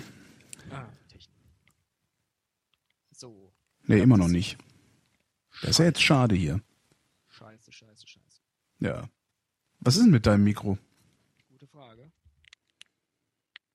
So, funktioniert es jetzt? Ja, ein bisschen besser. Hm? Mir nicht Nee, vor- doch nicht besser. Ich glaube, es hat einen Wackelkontakt oder so. Ja, irgendwie sowas. Jetzt geht's wieder. Das ist doch wohl zum Kotzen. so, dann jetzt muss geht's es- wieder. Jetzt muss ich es halt so ein bisschen hier. Ich habe nämlich das ausgenudelte Headset von meinem Bruder geklaut. Das ist zwar ein ziemlich teures, aber der geht mit den Sachen um wie, ne, Ja. wie kleine Geschwister mit ihren Sachen so umgehen. So. Ähm, wie viel Zeit verbringst du in dieser Sternwarte? Ähm, kommt auf das Wetter an und wie das Studium so aussieht. Also wenn es klar ist und ich noch klar im Kopf bin, fahre ich hin Und dann machen wir meistens oh, im Winter von sechs bis zwölf bis eins, je nachdem, wie kalt es dann auch ist. Und im Sommer ist dann äh, praktisch gar nichts. Ach stimmt, du kannst ja auch gar nicht heizen, weil sonst äh, flimmert die Luft vorm Teleskop, ne?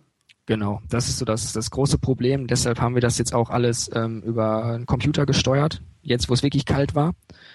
Ähm, dann konnten wir uns dann gemütlich in die Wohnung setzen und das dann fernsteuern, weil bei minus 15 Grad, das macht keinen Spaß. Man, man, man sitzt ja nur oder man steht nur und man wird dann echt nicht, das, das funktioniert nicht. Das geht nicht. Was für ein Teleskop habt ihr da drin? Ähm, ein Newton-Teleskop, also ein Spiegelteleskop ähm, und ein Max Sugdorf Cassegrain. Das ist ein Max Sugdorf Cassegrain. Das ist mal, tu, tu mal das Mikrofon nicht ganz so dicht an deinen Mund. Du poppst sehr, sehr, sehr stark. Da versteht man dich kaum. Scheiße hier. Tja, das Leben ist hart. Das Leben. Vor allem. Ich kann immer nur wieder dazu, dazu ermutigen, ähm, gar nicht diese tollen oh, äh, Teamspeak, World of Warcraft Headsets zu benutzen, die irgendwie, weiß ich nicht, 60, 70 meinetwegen Euro kosten. Die sind alle scheiß. Die machen alle eine, eine sehr dumpfe Klangqualität. Was, was ich bisher noch am besten an, also abgesehen von wirklich teuren Dingern, ähm, hat bisher immer noch die beste Klangqualität produziert, ähm, ein teureres iPhone-Headset. So, ich glaube, jetzt habe ich sie Wow, so. nee, jetzt, hast, jetzt bist du richtig ekelhaft laut. Jetzt macht's gerade gar keinen Spaß. Mann, Mann, Mann. So.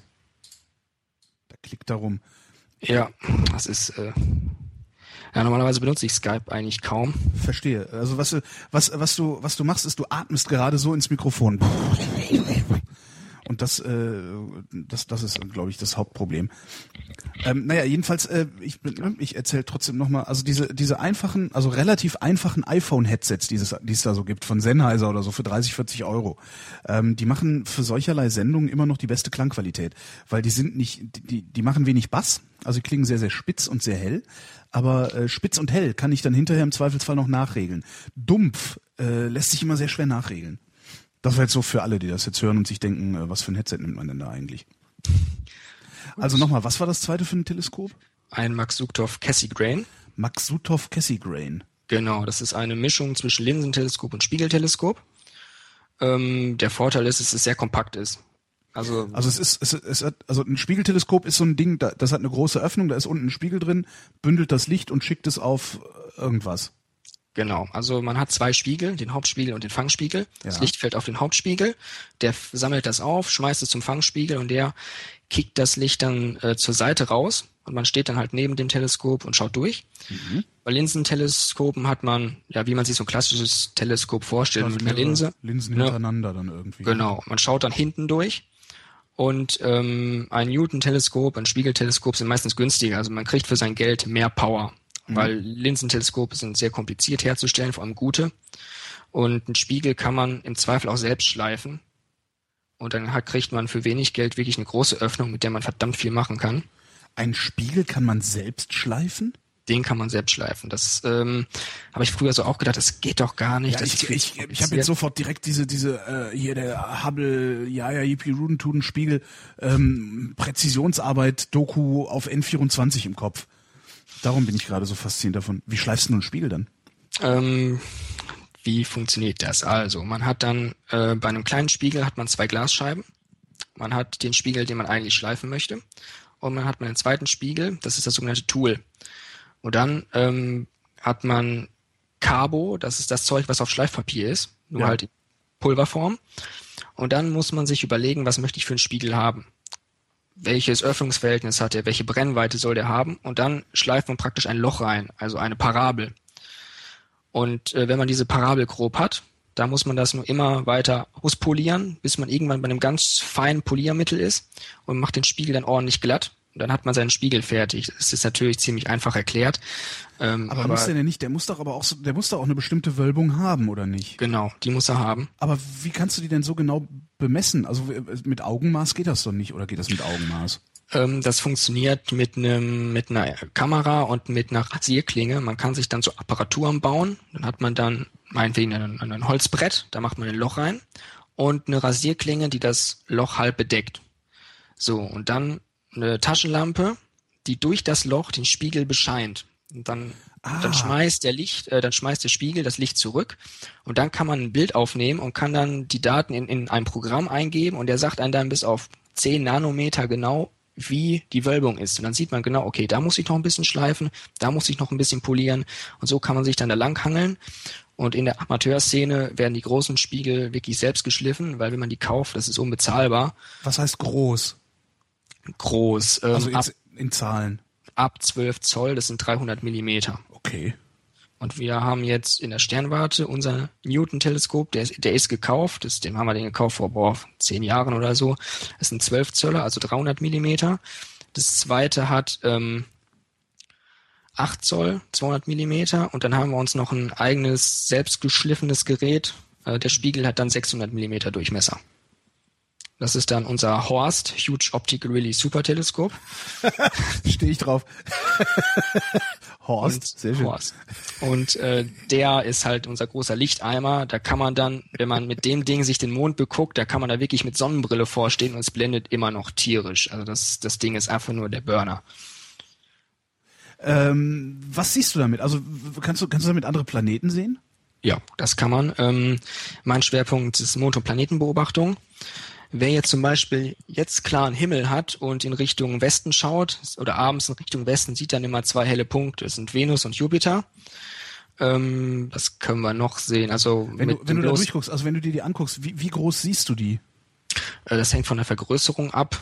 Ähm, sagen wir mal hundertfach in einem 12 Zöller, dann hat man dann so äh, 5, 6 Millimeter, wenn man das auf dem Papier malen würde. Mhm. Aber die Detailfülle ist schon ziemlich groß. Also man sieht auf Jupiter die beiden Wolkenbänder, den großen roten Fleck und je nachdem, wie die Luftqualität ist, auch noch weitere Wolkenbänder. Auf Mars, auf Mars sieht man die Polkappen, teilweise sogar Sand- und Wolkenbewegung.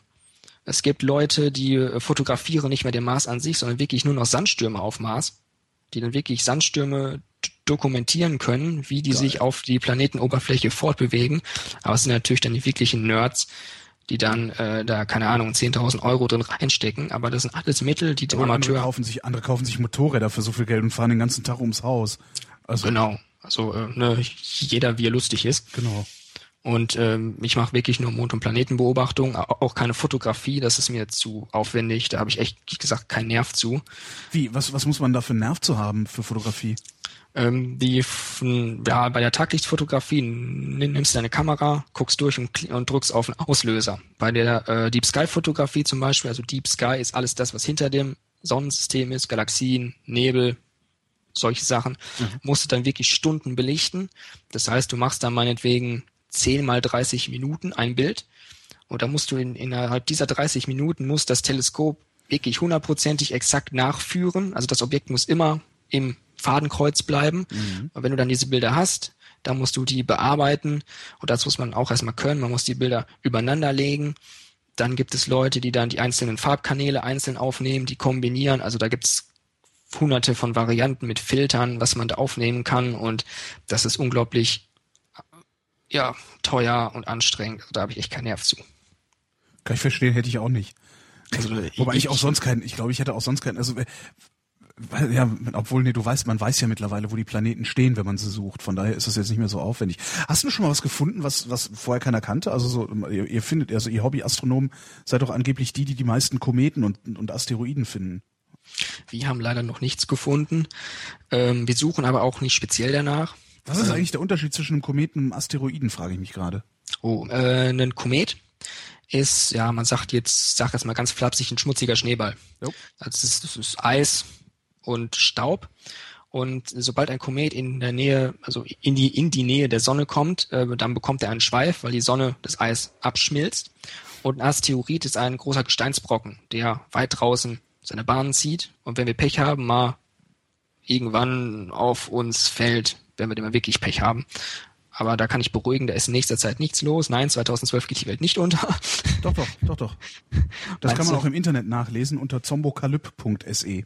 Mhm. Und, und auf YouTube steht das auch. Deshalb, also genau, auf YouTube steht das auch. Das was, was, was, was auf YouTube steht, das muss so sein. Ich meine, sonst müsste er ja nicht stehen. Das sind ja Beweise. Das sieht man genau. doch.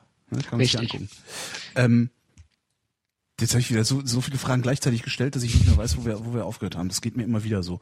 Wir waren ich muss bei mir Notizen machen. Kometen und Asteroiden. Genau, Komet und Asteroiden. Also nochmal, äh, ein, ein Komet ist ein äh, gefrorener Schneeball Genau, und ein Asteroid ist aus Stein.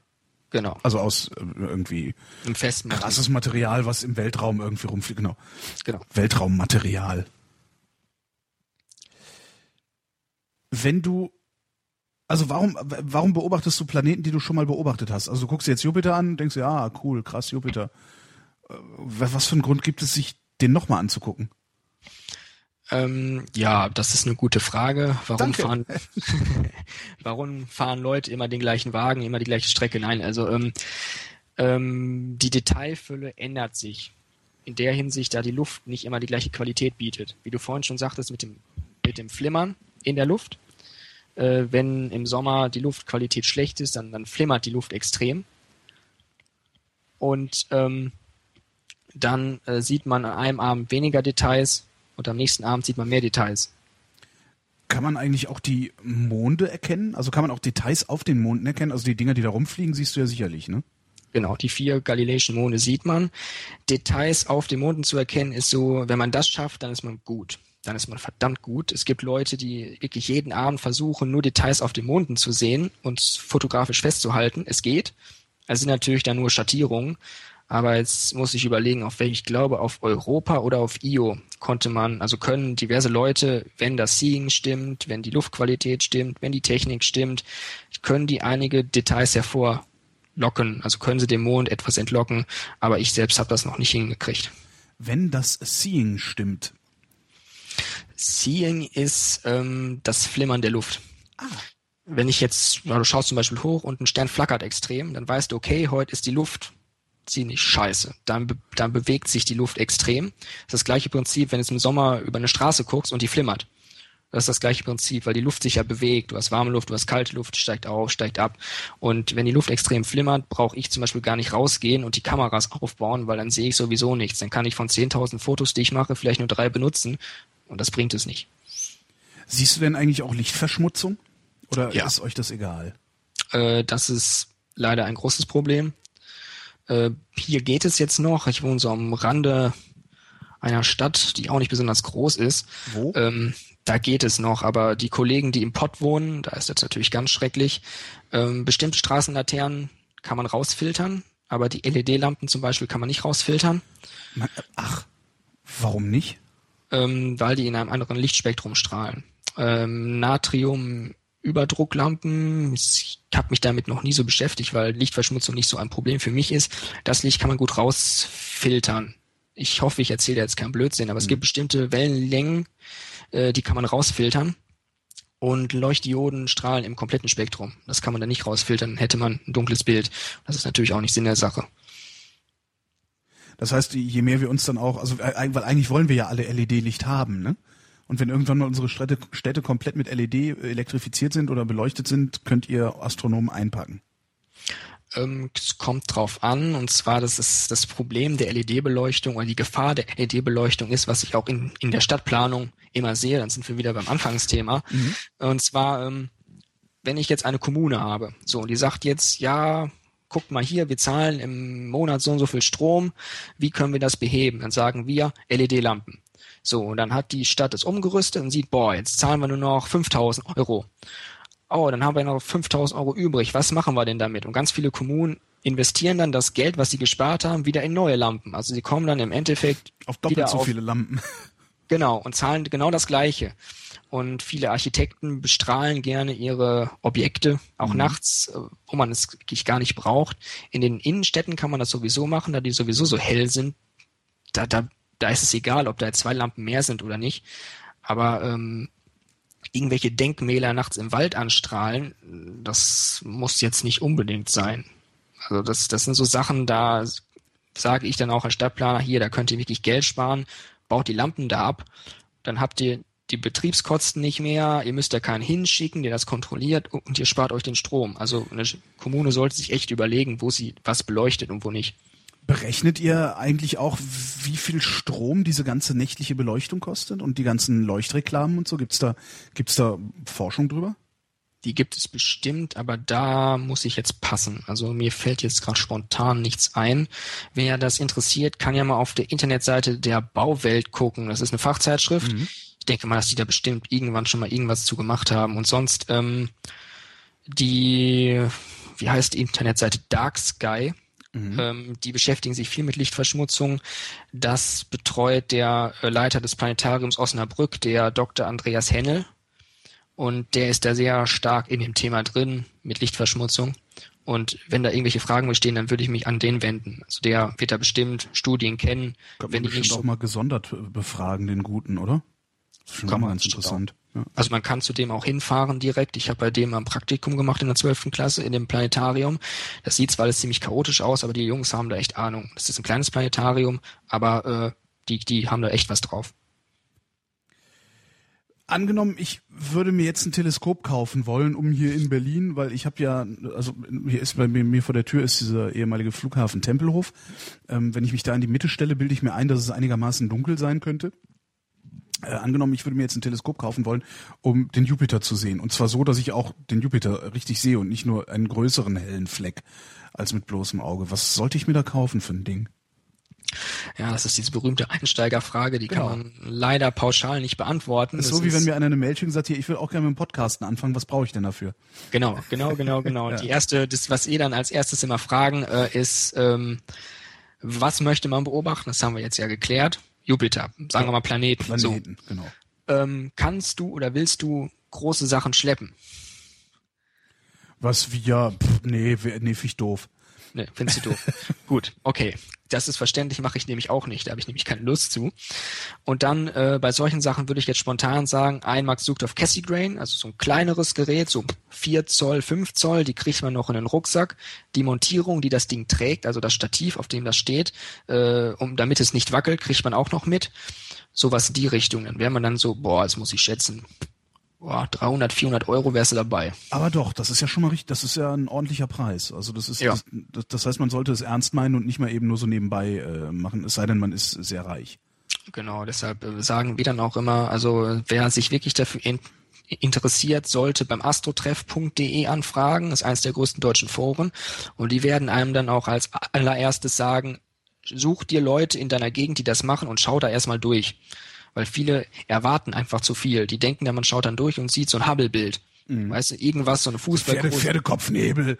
Irgendwie. Genau. Ja, ja, also ein riesen buntes Ding und man, man muss eine Sonnenbrille aufsetzen, weil es so hell ist. Und die meisten sind dann doch echt enttäuscht, was sie dann sehen. Und auch das Sehen muss man echt üben. Da muss man wirklich mehrmals hingucken. Deshalb beobachten auch manche Leute stundenlang dasselbe Objekt, weil irgendwann macht's Klick im Gehirn und du siehst Sachen, die du vorher gar nicht gesehen hast. Woher kommt das? Das ist eine gute Frage. Ähm, ja, wahrscheinlich an die Gewöhnung. Also man, man, es gibt bestimmte Seh Sehtechniken, die man anwenden kann. Und wenn man die anwendet, dann, dann bastelt sich das Gehirn wahrscheinlich irgendwann die Sachen zusammen. Was sind denn das für Sehtechniken? Kannst du das beschreiben mit Worten? Ähm, die eine Sache, man kann das indirekte Sehen machen. Beispiel, du hast jetzt ein Objekt ja. zentriert im Okular, also da, wo du durchguckst. Mhm und dann guckt man ein bisschen nebenher. Und das Faszinierende ist, wenn ich ein bisschen nebenher gucke, also nicht direkt auf das Objekt der, der Begierde, sondern ein Stückchen nebenher, dann sieht man aus den Augenwinkeln plötzlich ganz viele Sachen, die man nicht sieht, wenn man direkt drauf guckt. Aber warum das so ist, das kann ich leider nicht beantworten, aber es ist echt erstaunlich. Ein Augenarzt weißt du was wahrscheinlich, ne? Ja, vielleicht äh, ruft dich ja mal einer an und äh, dann kannst du denen das fragen. Also es gibt dann auch bei der Sonnenbeobachtung und da sieht man wirklich Sachen nur, wenn man sie auf Fotos gesehen hat. Du siehst diese Details erst, wenn du weißt, was du sehen sollst. Und dann plötzlich schaust du durch, denkst, aha, das habe ich vorher ja noch nie gesehen. Das finde ich immer sehr faszinierend. Hm, ich überlege gerade, ob ich nicht ein Teleskop haben will. Aber das ist dann auch wieder so rausgeworfenes Geld, weil da habe ich dann drei Tage Spaß dran und dann war es das wieder. Kann man das eigentlich auch mit einem Fernglas machen oder so, so, einem, so einem Spielzeugteleskop, was man beim Optiker für 30 Euro kaufen kann? Da kann man einiges mitmachen. Dein Mikro ist wieder weg. Mhm. Geht es jetzt? Ja. Wunderbar. Nee, ich doch hoffe, nicht. Das ist ein Scheiß hier. so. Ah, jetzt geht's wieder. Wunderbar. Es wird wahrscheinlich gleich wieder ganz laut sein, dann genau, sag Bescheid. Ist, genau, du bist genau. wieder zu laut, genau. Wunderbar. So, jetzt ist gut. Also ähm, kann ich das auch mit einem normalen Fernglas, also mit so einem einfachen, weiß ich nicht, ich weiß gar nicht, was die so kosten, so Ferngläser. Äh, beim Optiker liegen die Dinger ja manchmal rum, irgendwie für 50, 60 Euro oder sowas. Aber da kannst du schon was mitmachen. Also äh, viele äh, Hobbyastronomen beobachten nur mit Ferngläsern, weil du die halt leicht mitnehmen kannst. Mhm. Man muss halt wissen, was man sehen möchte. Äh, Beispiel große Objekte, große Sternenhaufen sieht man erst im Fernglas. Da ist ein Teleskop komplett das falsche Gerät für. Ach. Äh, weil man praktisch durchguckt. Man braucht ein ganz, ganz großes Feld. Und das bieten halt meistens nur Ferngläser. Aber auch für bei Ferngläsern kann man mal locker flockig 3000 Euro auf den Tisch legen. Mhm. Also Zeiss, Swarovski, ne, Leica, so die ganzen großen Namen. Also da kannst du mal echt, äh, 2000 Euro ist da gar nichts. Aber lohnt es sich mit einem Fernglas auszuprobieren, äh, ob man Jupiter beispielsweise sehen kann? Oder würde man sowieso nur einen größeren hellen Fleck sehen als mit bloßem Auge? Mit einem 10x50 Fernglas, also so ein Standardglas, wird wahrscheinlich jeder irgendwie so im Haushalt haben, oder auch ein 8x30 kann man äh, die vier Monde sehen. Also die vier galileischen Monde kann man sehen. Aber sonst an Details, ich habe selber noch nicht probiert, aber vom Hören sagen, mehr wird wahrscheinlich nicht gehen. Wie lange brauchen die Monde eigentlich, um da einmal rumzuflitzen? Also sieht man immer einen oder sind die auch manchmal alle weg? Man sieht immer mindestens drei oder zwei, äh, aber die genauen Umlaufzeiten habe ich jetzt nicht im Kopf. Ja, okay, mir ging es jetzt darum, dass da überhaupt welche sind und nicht, dass ich ja, einfach mal mir, mir, mir ein Fernglas nehme. Also wenn ich meine Eltern, ich fahre demnächst meine Eltern besuchen, die wohnen auf dem Land. Ähm, und da ist es immer sehr dunkel. Also ist an, in guten Nächten, äh, zumindest bilde ich mir das ein, in guten Nächten kann man die Milchstraße sehen. Ja, also das so dann ist ein guter bloßem, Himmel. Mit bloßem Auge äh, auf, dem, auf der Motorhaube des Autos liegend ähm, ist es, äh, ja, ist es so eine, so eine, so eine Helligkeitsverdichtung irgendwo am Himmel und zwar so bandartig.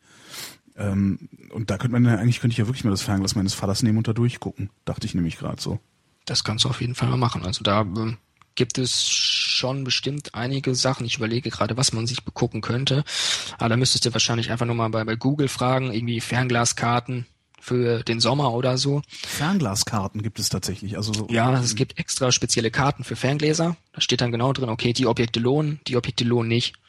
Bei guten neueren Karten steht dann auch wirklich bei, das Objekt lohnt nur mit dem und dem Gerät. Weil ne, man hat da so ein Kartendings, so ein Buch und denkst so, boah, das gucke ich mir jetzt an und dann suchst du und suchst und suchst du, bis du mal irgendwann nach zwei Stunden feststellst, das Objekt ist viel zu, viel zu klein, das kannst du gar nicht sehen. Mhm. Das ist natürlich schon ein Vorteil, wenn das dabei steht. Ne? Ab der Öffnung oder ab der Größe des Geräts lohnt es sich, das erst überhaupt zu suchen. Äh, sonst, sonst sucht man sich dann Wolf und findet nichts und man ist enttäuscht und schmeißt das Gerät in die Ecke. Das passiert ja dann vielen Einsteigern. Und, und uns passiert das auch noch. Also wenn wir jetzt irgendwas suchen, suchen, suchen, sehen nichts, sehen nichts und irgend merken, oh, wir haben die Schutzkappe vorne noch drauf. Ne, echt? Ja, das, äh, das, das passiert so häufig, dann, dann hast du kein Bild und oder die Kamera löst nicht aus, bis du dann merkst, du, die Speicherkarte ist gar nicht drin. Dann, mhm. dann könntest du echt an eine Decke gehen und den Kopf gegen eine Wand hauen und sagen, boah Leute, das kann doch echt nicht wahr sein. Gibt es eigentlich irgendwie eine, eine coole iPhone-App, die du empfehlen kannst? Also irgendwas mit, mit Sternen? Also weil das, bietet sich ja geradezu an, dass man durch, durch die Kamera durch auf einen hellen Lichtpunkt guckt und einem das iPhone sagt, worauf man blickt. Ja, das gibt es. Ähm, Sky Maps, falls ich mich nicht irre, da ich selbst kein, kein iPhone und kein Smartphone habe, habe ich mich damit auch noch nie beschäftigt. Aber da gab es letztens im Astro-Treffen einen interessanten Thread zu. Da hatten einige Leute, weiß nicht, 40, 50 Apps gepostet und beschrieben, wie die funktionieren, was die können, was sie nicht können. Mhm.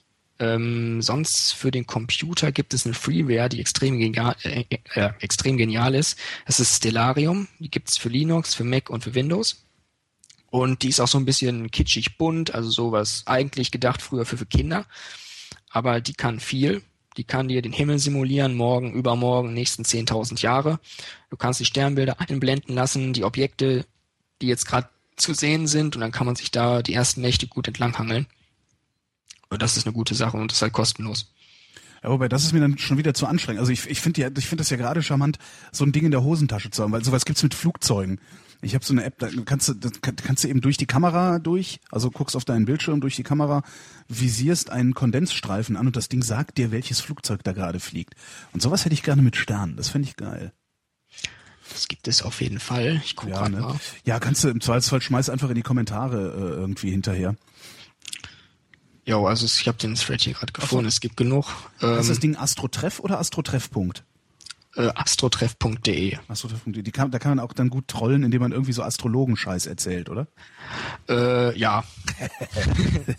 Wo wir da eigentlich sehr gut, also bis jetzt ziemlich verschont von geblieben sind von diesem ganzen 2012 Gebrabbel.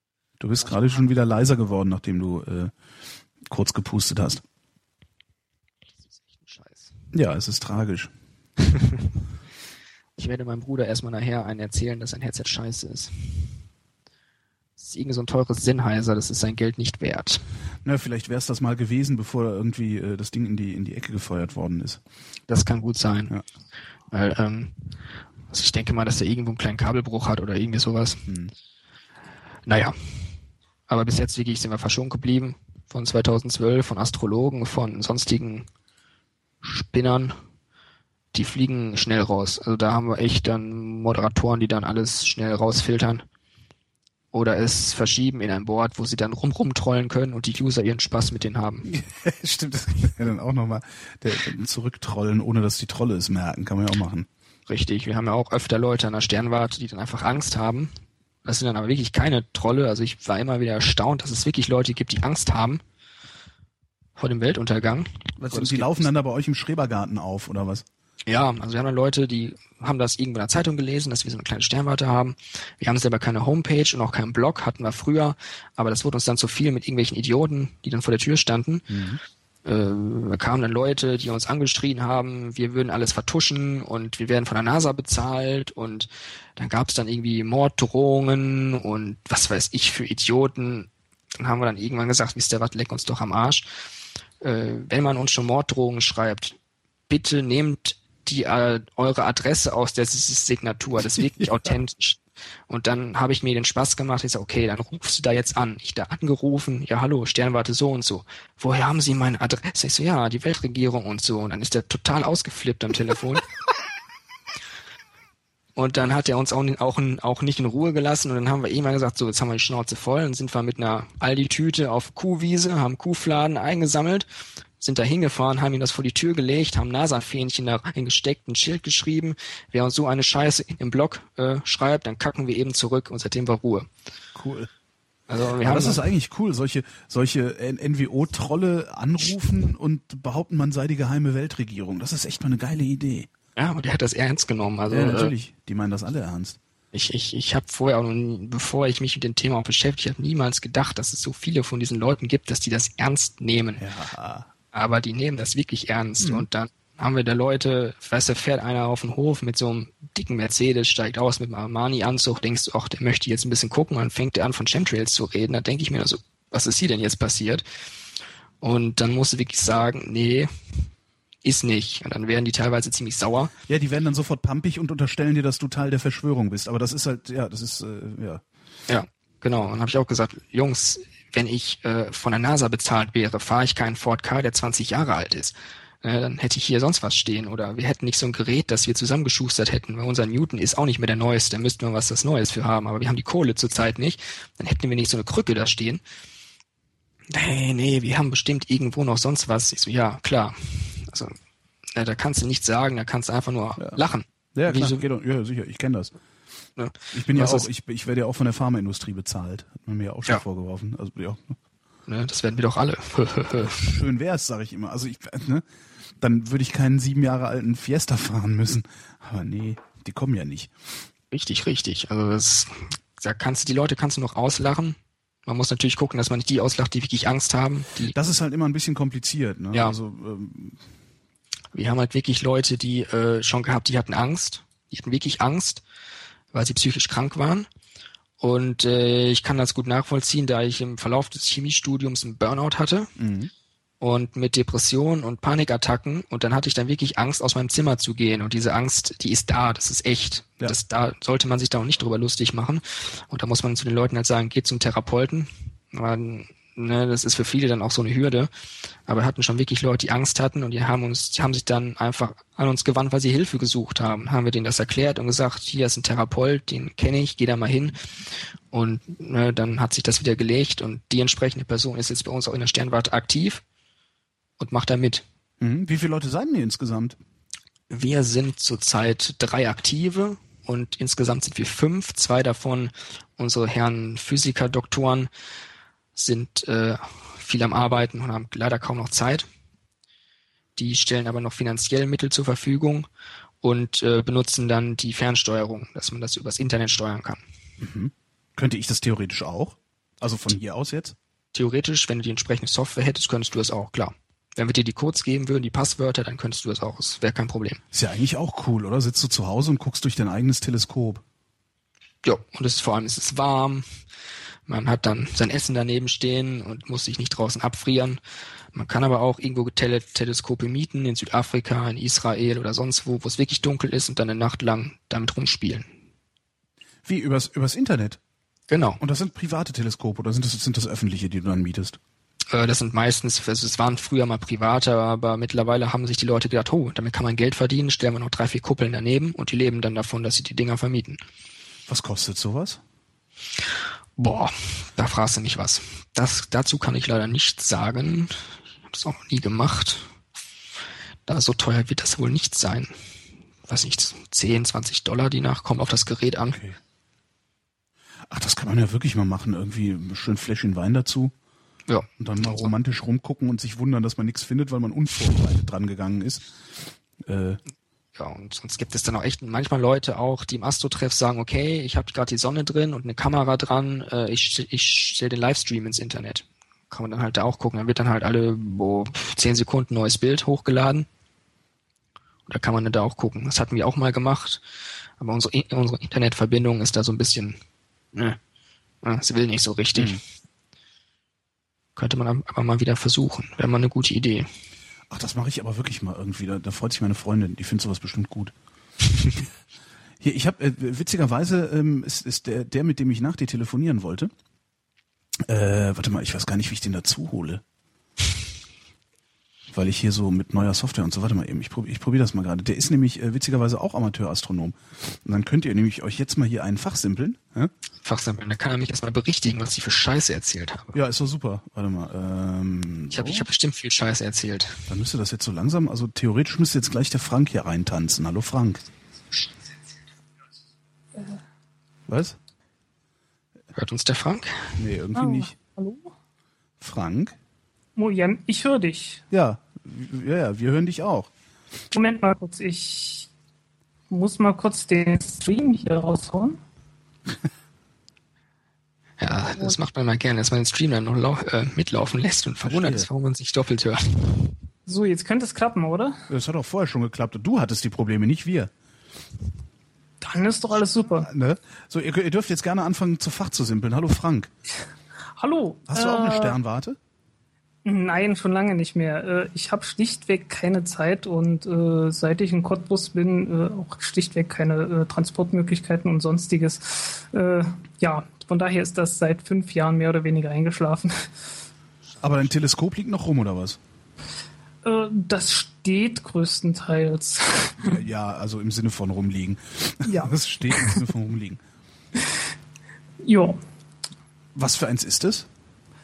Äh, also ich hatte so eine kleinere Sammlung äh, aus äh, teilweise einfach zusammengebasteltes Zeugs. Äh, ja, mh, also ganz am Anfang hatte ich so ein einfaches Einsteiger-Teleskop, äh, 6 cm Durchmesser, 800 mm Brennweite, äh, ganz klassisches, ganz klassisches Einsteigerdings. Äh, ja, später habe ich so eins dann umgebaut mit einer anderen Linse. Die hatte dann nur noch 300 mm Brennweite. Dann hatte ich äh, einen Newton, einen Cutter dioptrischen Newton, also letztendlich schon einen Newton, aber mit einer Linse dazwischen. Ziemlich merkwürdiges Ding, furchtbar zu kalibrieren. Ich habe allen Ernstes ein Jahr gebraucht, bis ich da das erste Mal ein scharfes Bild hatte. Was, was, was, macht den, was macht den Unterschied zwischen, also wenn du, wenn du einen Newton mit noch einer zusätzlichen Linse hast, wo, wo sitzt die, die Linse? Die sitzt in diesem Fall äh, direkt im Okularauszug. Also da, wo du reinguckst, äh, noch dahinter. Mhm. Äh, ja, das Ganze macht das Ganze optisch äh, ganz furchtbar kompliziert und äh, sehr schwer zu justieren, weil das Ganze sind absolute Billigteile und äh, es fehlen schlichtweg die Möglichkeiten, da überhaupt irgendwas zu justieren. Soll heißen, zum Teil geht es einfach darum, äh, ja, das Teleskop an sich zurechtzubiegen. Ähm, wie würdest du denn justieren, wenn du nicht, also äh, mal davon abgesehen, dass ich mir nicht vorstellen kann, wie man ein Teleskop biegt, wie justiert man denn ein Teleskop dann überhaupt?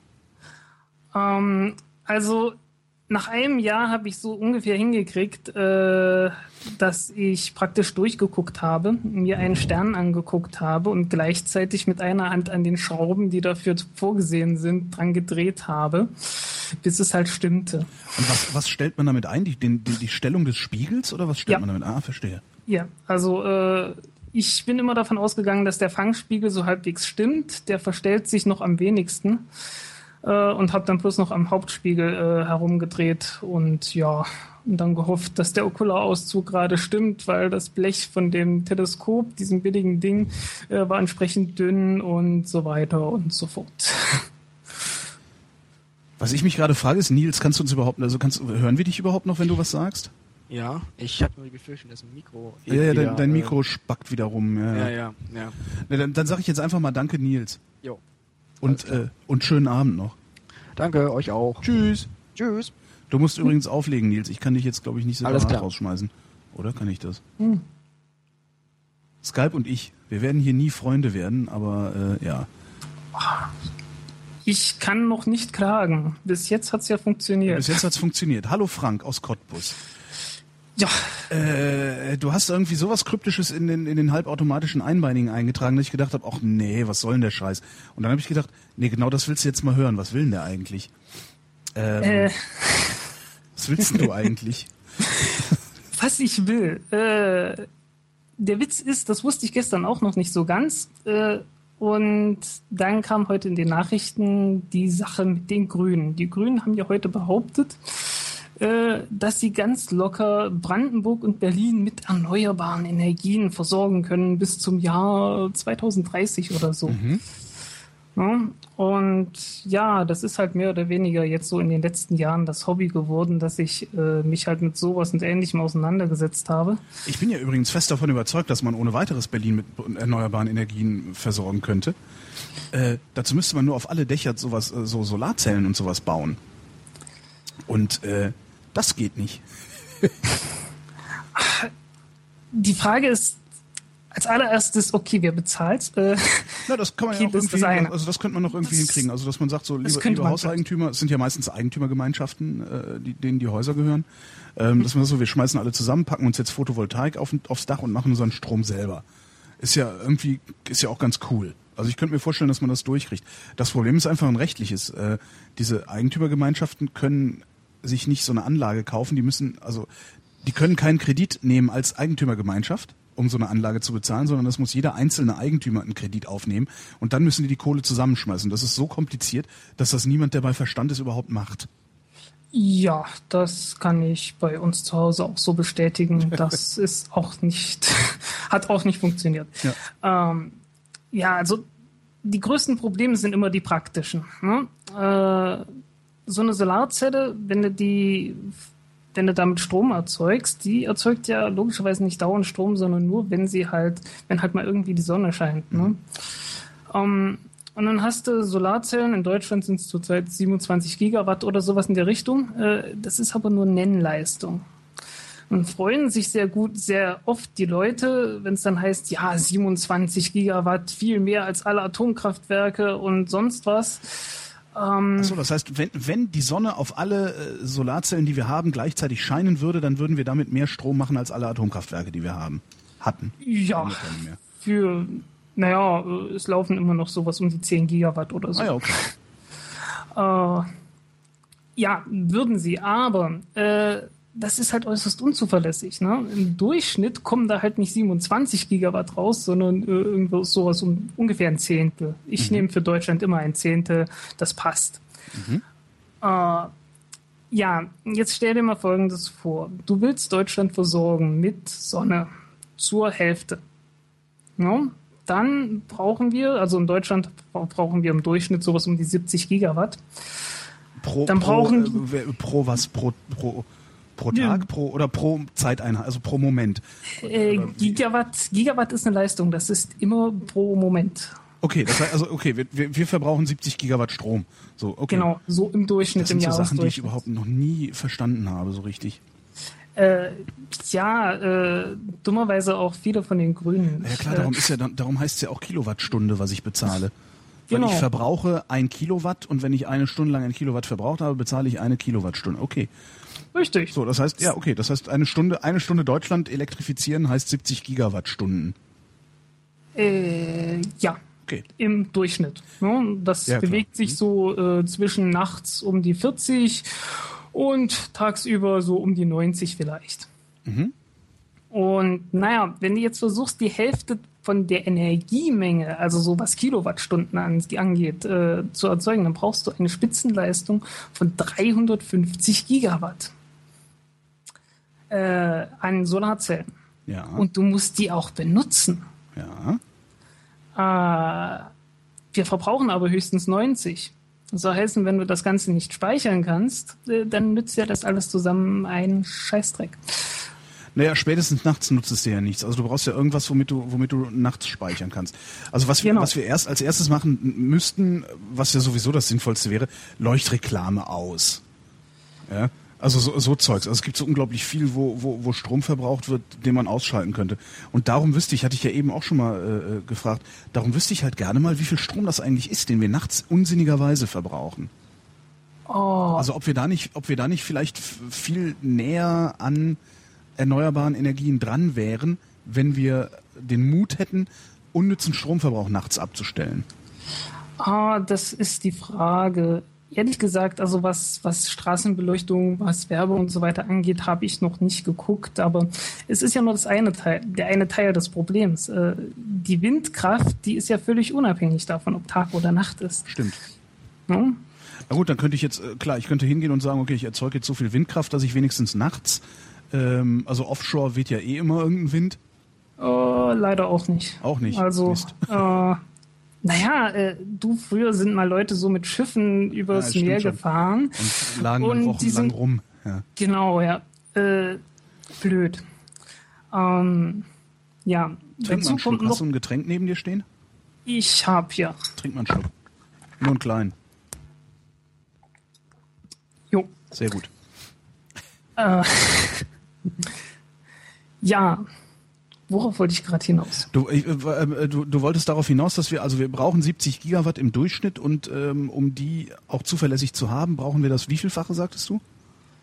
Ähm, naja, also bei Sonne ist es das Zehnfache. Bei Wind onshore ist es das Fünffache und äh, offshore, naja, pf, kommt drauf an. So ungefähr das Dreifache.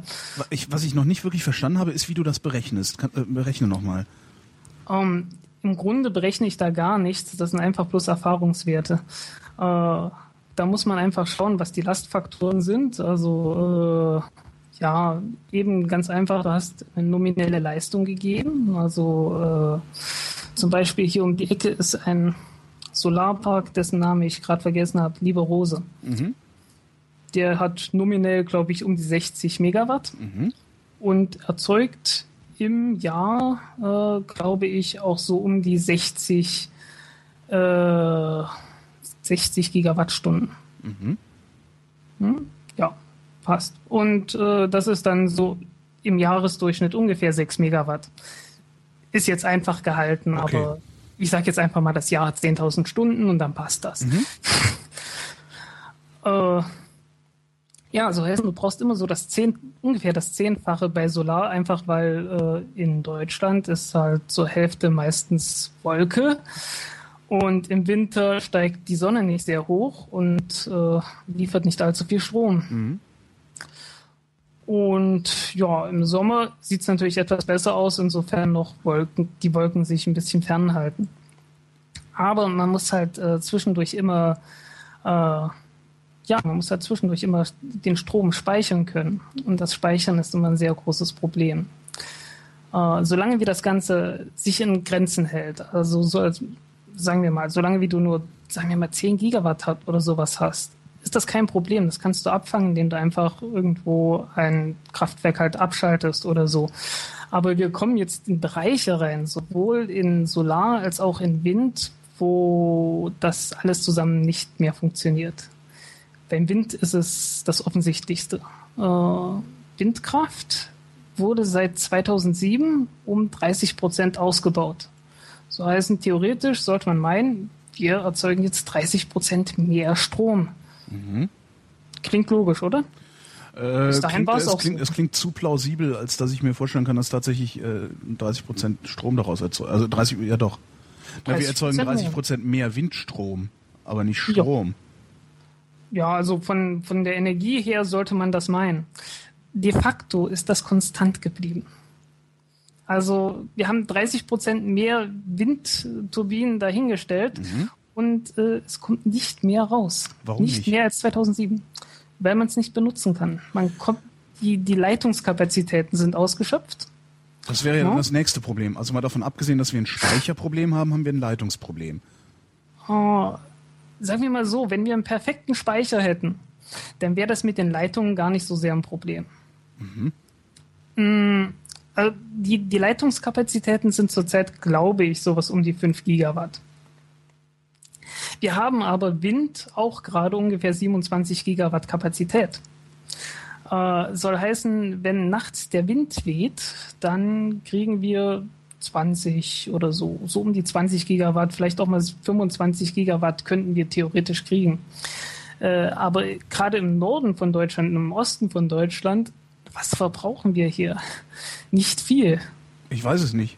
Also äh, ich weiß nicht, die Grünen, die hatten hier in dieser Studie äh, gehabt, Brandenburg, Berlin, dreieinhalb Gigawatt im Jahresdurchschnitt. Äh, also nichts. Ne? Und gleichzeitig haben wir hier äh, Erzeugungskapazitäten von, ich weiß nicht, 10 Gigawatt oder so. Mecklenburg-Vorpommern, da steht ja auch nichts mehr. Aber dann wären wir doch, dann wären wir aber doch spielend in der Lage, Berlin-Brandenburg mit Erneuerbaren zu versorgen. Äh, teile das mal durch fünf und dann sieht das nicht mehr so rosig aus und du kannst es halt nicht speichern. Äh, so heißen, wenn der Wind mal nicht weht, dann kannst du nicht auf das zurückgreifen, was früher mal der Wind an Wind geweht hat. Mhm. No? Und äh, das ist zurzeit seit fünf Jahren halt das Problem. Ich meine, selbst wenn. Hm? Wie sähe denn der ideale Speicher aus? Der ideale Speicher. Also ne, Wasserstoff, ne? Elektrolyse, Wasserstoff. Wie viel Verlust hat man da? Weißt du das? Ich, ich versuch's, ich versuch's erstmal ganz kurz. Äh, Alles klar, genau. Ich versuche mal nicht dazwischen zu quatschen, sondern überhaupt zu verstehen, was du. Ja. Nö, ist, ist okay. Also ich, ich brauche ich brauch auch mal Fragen, damit ich ungefähr weiß, äh, was ich sagen soll. Okay. äh, ja, also der ideale Speicher hat die, eine unendliche Kapazität und ist perfekt effizient und kann unendlich viel Leistung aufnehmen. Ja. ja. Logisch. Gibt's, äh, gibt's natürlich nicht, nee, aber eine Batterie ist meistens sehr effizient. Also so um die 90 Prozent, da kann man sagen, okay, ist perfekt. Mhm. Äh, Pumpspeicherkraftwerk kommt so um die hm, 70 Prozent, was in der Größenordnung. Aber die Kapazität ist mies. Richtig, richtig, richtig mies. Äh, ich hatte es gestern mal irgendwie ausgerechnet, wenn man die größten Talsperren in Deutschland so nimmt, also die Bleilochtalsperre äh, hat eine Kapazität von 200 Millionen Kubikmetern. Wenn man da einen Höhenunterschied von 100 Metern hat, dann kann die gerade mal, ich glaube, was war das, einen Tag lang 200 Megawatt liefern oder so. Also äh, es ist sehr, sehr wenig. Mhm die tatsächlich installierten Pumpspeicherkraftwerke äh, liefern 50 Gigawattstunden. Das klingt viel, ne? 50 Gigawattstunden. Boah, ey, also 50 Stunden lang ein Gigawatt oder wie auch immer. Äh, aber wenn man mal bedenkt, dass wir am Tag so um die 1800 Gigawattstunden verbrauchen in Deutschland, mhm. dann ist das nicht mehr so gut. Und wenn wir jetzt weiter bedenken, äh, ab und zu ist auch mal Windstille. Ab und zu ist auch einfach mal schlechtes Wetter und Windstille oder alles Mögliche kann ja passieren. Äh, ja. Aber wie, dann, wenn die, wenn die Grünen hingehen und sagen, wir, wir können das trotzdem, wie wollen die das dann machen? Haben die, haben die überhaupt eine Idee?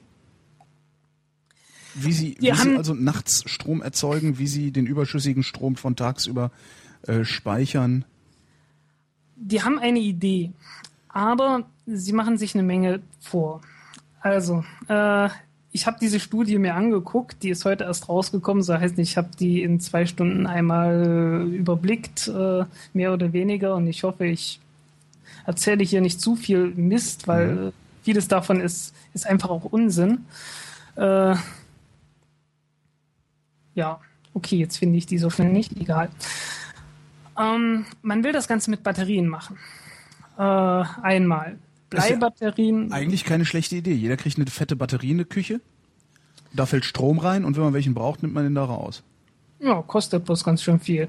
Ja. Äh, aber vergessen wir das einfach mal. Äh, es ist halt auch nur begrenzt. Ne? Ähm, du kannst mal für ein paar Stunden das Ganze hinkriegen. Äh, ich meine, versuch mal zu kochen und das aus einer Autobatterie. Das wird nix. Also ja. ich kann hier kein Brathähnchen mit einer Autobatterie machen. Tut mir leid. Ja, doch ein Hähnchen mit einer Batterie. Und ein Spannungswandler dazwischen und dann hast du aber auch ein echtes, ja, wahrscheinlich reicht das nicht mal. Nee. Ich glaube, das reicht bei weitem nicht. Ja. Wie, viel haben, wie viel haben die? Ich meine, das ist doch eine halbe Kilowattstunde, wenn es ganz hoch kommt. Ne? Naja, so was machst du dann? Also das Kochen, Kochen könntest du ja noch mit Gas irgendwie äh, ausgleichen, hm. ne? Ja, äh, jedenfalls der Punkt ist, die wollen das einmal mit Bleiakkumulatoren machen mhm. äh, oder wahlweise mit Natrium-Schwefel-Batterien. Wobei man sich natürlich fragt, okay, die Grünen, die bei jeder Bleibatterie, bei jeder Autobatterie schon schreien, weil Umweltbelastung und sonst was, äh, klingt sehr logisch, ne? Nee, nee, das finde ich jetzt gar nicht mal so. Also ich bin ja nun wirklich äh, ja. bekanntermaßen kein Freund der Grünen, aber da würde ich die jetzt auch mal in Schutz nehmen. Ähm, wenn du wenn du kontrolliert, mal, wenn, wenn du kontrolliert, genau, wenn du kontrolliert solche Blei, Bleibatterien oder überhaupt äh, kontrolliert ein Recycling-System aufbaust um diese Batterien herum, dann ist das wesentlich äh, wesentlich weniger umweltschädlich, unterstelle ich jetzt mal, ohne dass ich es überhaupt nur ansatzweise belegen kann, ist das wesentlich weniger umweltschädlich als irgendein Kohlekraftwerk oder sowas. Äh, also würde ich jetzt mal sehr Sicherheit. stark vermuten. Also Hauptsache, ähm, du musst halt ein vernünftiges Recycling-System haben und nicht sowas wie den, den, den, den, den grünen Punkt oder so ein Schwachsinn, wo alle sowieso ihren Kram wieder in den Hausmüll werfen. Ne? Ja, klar. Äh, ja, der Punkt ist jedenfalls, das ist eine ziemlich kleine Kapazität, die du damit hast. Ja. So, äh, die sprechen da von, von 5 Gigawattstunden oder gehen so. Die, gehen die denn überhaupt davon aus, dass du auch dein warmes Wasser und, äh, mit Strom erzeugst und dass du auch mit Strom kochst? Oder wovon steht da irgendwas ja, das, drin? Das Warmwasser, das kommt in der nächsten Studie. das ist hier nicht drin. Äh, keine Weil Ahnung. Wenig Strom verbrauchen ist ja relativ simpel. Äh, du musst einfach nur deinen kompletten Haushalt mit Gas befeuern. Das hatte ich mal. Ähm, da habe ich, da habe ich mit Gas gekocht, habe mit Gas geheizt und habe mit, äh, mit Gas äh, warm Wasser gemacht. Das ist so eine Kombitherme in der Wohnung. Ähm, ja. Und da habe ich auch signifikant unter 1000 Kilowattstunden im Jahr verbraucht. Also pff, 800 oder so. Also total wenig war das. Ja? Also Strom jetzt. Aber dafür habe ich natürlich auch Gas verbraucht und das müsste dann ja auch irgendwo herkommen. Jo. Äh, Aber da könnte man also Biogasanlagen ich, nehmen. Ich ne? bin mir zu denen kommen wir noch zu sprechen. Äh, ja, also das ist kurzfristig. So heißen, da kannst du mal eben so einen Teil von der Spitze, die du so um die Mittagszeit bekommst, auffangen und speichern und dann am Abend irgendwie wieder abrufen. Aber äh, wenn du das Ganze deutschlandweit versuchst, damit kommst du damit kommst du weder über den Abend und schon gar nicht über den Winter. Das andere wäre, äh, Wasserstoff zu speichern. Mhm. Oder aus dem Wasserstoff irgendwas zu machen. Methan zum Beispiel. Äh, das Problem bei Methan ist, äh, Methan besteht bekanntlich aus Kohlenstoff und Wasserstoff. Mhm. Äh, soll heißen, der Kohlenstoff muss auch von irgendwo herkommen und bei der Verbrennung äh, wird der natürlich auch wieder frei. Soll heißen, dann hast du äh, ja dann hast du halt deinen schönen kohlendioxidfreien Strom gehabt und hast da wieder Kohlendioxid draus gemacht. Äh, davon liest man natürlich nichts. Äh, du könntest das theoretisch wieder auffangen, aber dann geht sofort deine, deine Effizienz in die Knie. Ja. Aber äh, wo wäre das Problem mit Wasserstoff? Weil das erscheint mir irgendwie, erscheint mir das eigentlich sehr sehr schlau. Ich mache Elektrolyse im Keller, habe da meinen Wasserstofftank und äh ja, dann steckst du drei Kilowattstunden rein und bekommst eine wieder raus. Ah. Das Wobei das, ist aber, das, aber ist, ist doch eigentlich unproblematisch, wenn ich sowieso so viel Strom erzeuge. Also angenommen, ich äh, wenn du so viel hast, sowieso dann, meine 700 Gigawattstunden, obwohl ich nur 70 brauche. äh, meine 700 Gigawatt, obwohl ich nur 70 brauche, ja, dann kann ich die doch auch verplempern, indem ich Wasserstoff mache.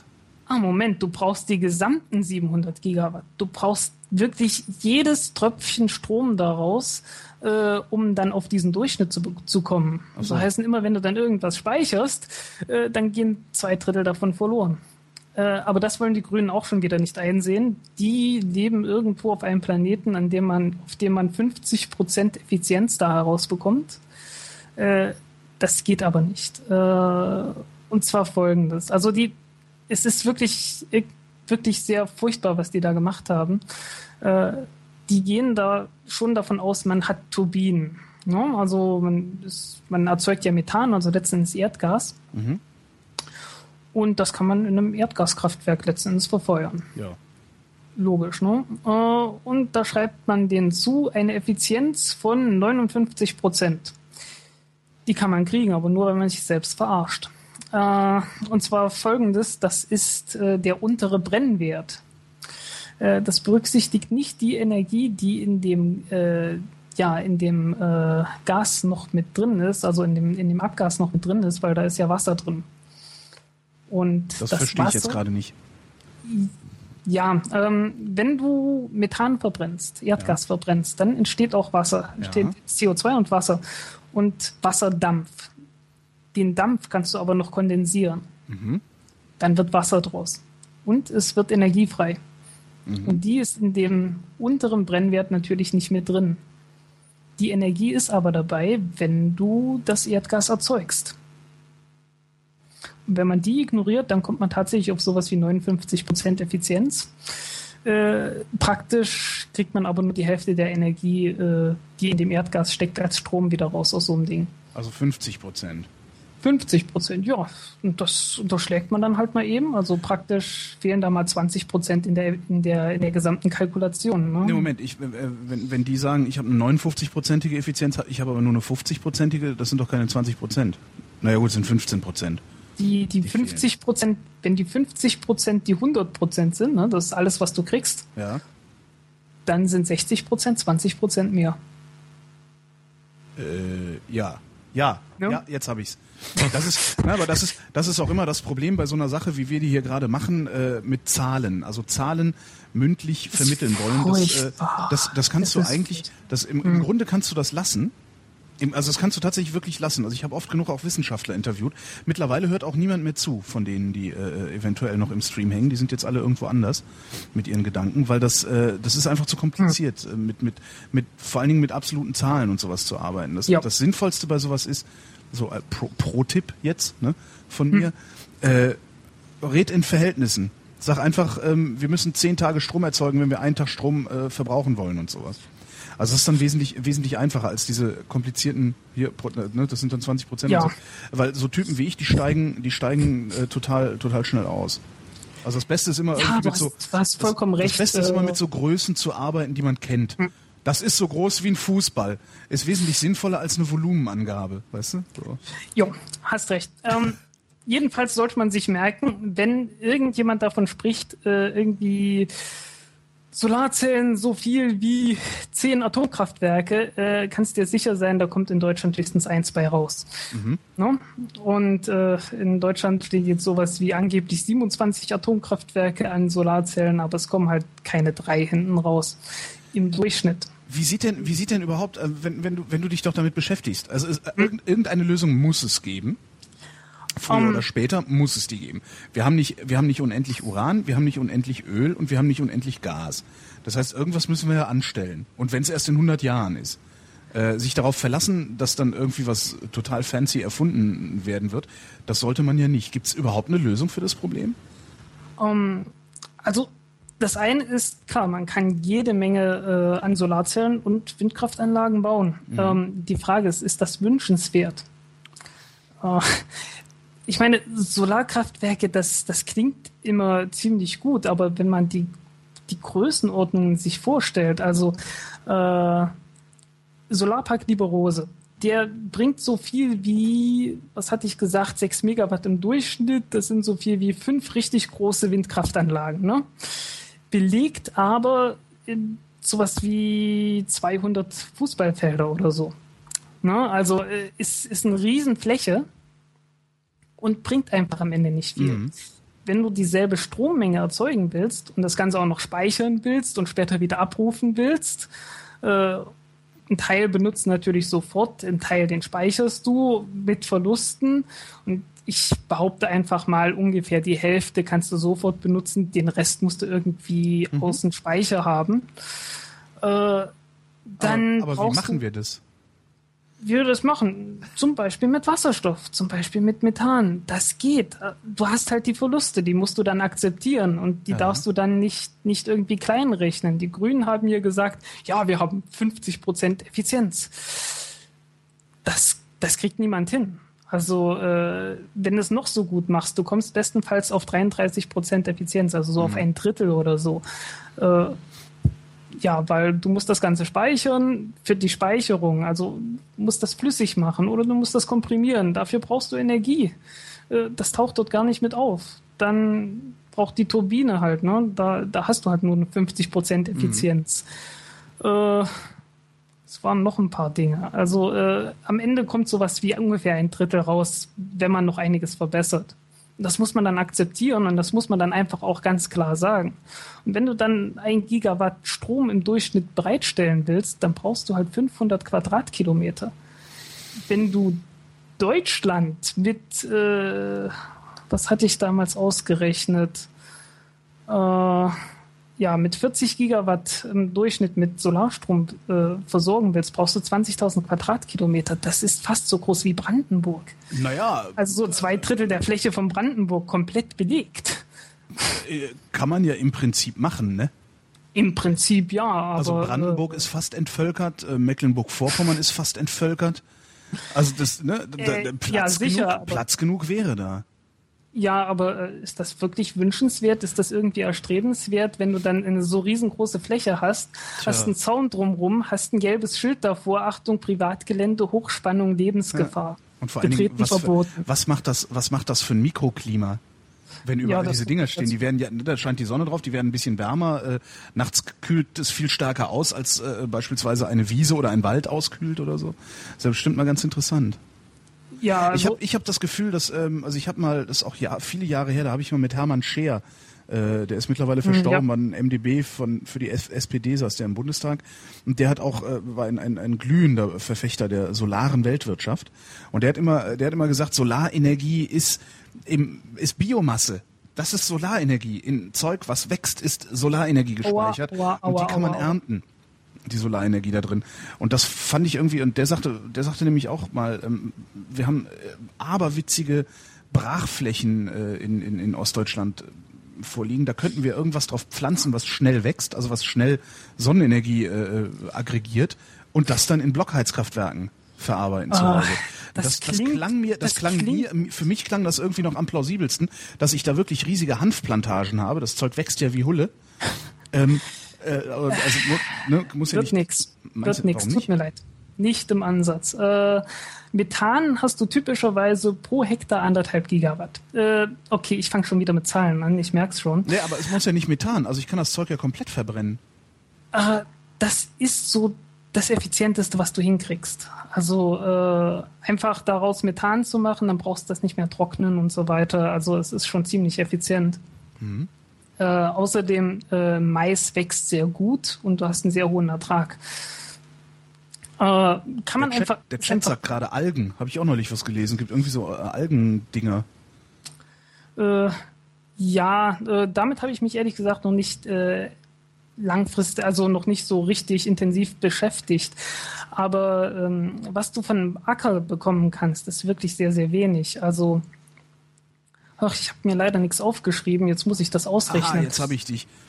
nee, das, das würde jetzt, das, das, das auszurechnen würde zu weit führen. Äh, das, das ist gar nicht mal so ganz kompliziert. Ne? Du bekommst anderthalb Kilowatt pro Hektar oder ungefähr 150 Milliwatt pro Quadratmeter. Mhm. Und das ist, das ist so eine typische Zahl. Also äh, 150 Milliwatt pro Quadratmeter für Methan aus Mais. Kannst du dir mal merken. Aus einer Solarzelle bekommst du 4000 Milliwatt. Und wir haben gerade gesagt, was für Größenordnungen wir da brauchen. Ja. Also das ist schon ein, ein sehr großer Unterschied. Äh, wenn du jetzt, äh, sagen wir mal, 1000 Quadratkilometer mit Mais bepflanzt, dann hast du gerade mal anderthalb Gigawatt. Äh, nee, plus 150 Megawatt. No? Mit 1000 Quadratkilometern. Äh, jetzt haben wir. Ach Mensch. Ich ja, hatte es jedenfalls mal ausge... Jetzt, jetzt, jetzt, jetzt, jetzt, jetzt wird's, äh, der Chat sagt auch gerade, jetzt wird's ein Halbwissen-Podcast. Ich gebe dir hiermit jetzt folgende Hausaufgabe. Ja? Äh, das mhm. Ganze mal, das Ganze mal in solche, in solche Größenordnungen und Verhältnisse zu bringen, dass man das versteht, ohne dass du zu oft Gigawatt und Prozent und, und sowas sagen musst. Und dann reden wir nochmal miteinander darüber. Uh, ich muss mir vor allen Dingen weil vorher ich, aufschreiben, weil genau. zu Hause kann ich das, weißt du, der, der, Punkt ist, wenn ich mir das überlege, dann kann ich das sofort im Kopf ausrechnen. Ja, ja, Aber nee, das, ich kann das, nicht das gleichzeitig halt, rechnen und reden. Ja, das genau. ist völlig unmöglich. Nein, dann, mach, mach das doch einfach mal, weil das ist gerade, also wir, wir quälen halt einfach die, die, die, die, die Hörerschaft gerade, äh, ja. weil so Leute, die, die so gepolt sind wie ich, die steigen, die steigen da aus. Das, das lohnt nicht. Ja, ja. Tut mir leid, wir ja, reden nee, nochmal. Wir, wir reden nochmal genau. Also ich gebe ja gerne Hausaufgaben in der Sendung. Ich mache das nochmal richtig, ja. Genau. Und, äh, ich habe gedacht, das kriege ich so ganz locker hin, ne, weil äh, wenn ich mich nicht unterhalte, dann geht das. Pläne, äh, Pläne sind immer so lange echt gut, bis man anfängt, die umzusetzen. Mhm. Mhm. Und das nächste Mal setze ich ihn richtig um, ne? Ja, alles klar. Dann äh, danke ich für deinen Anruf und äh, hoffe auf den nächsten Anruf. Jo. Ja, Hausaufgabe nicht vergessen kannst dich sowas von drauf verlassen. Wunderbar. Frank, ich danke dir. Jo, ciao. Gute Nacht, tschüss.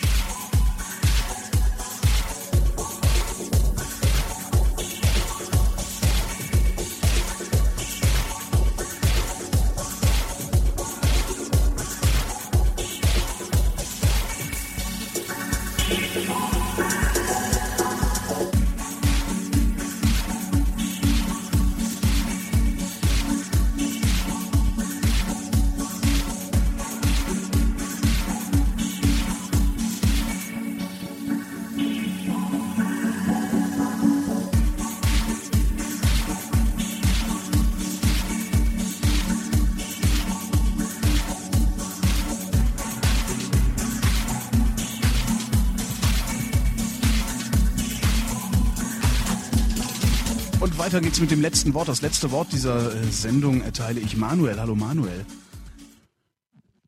Warum funktioniert es nicht? Äh, Manuel?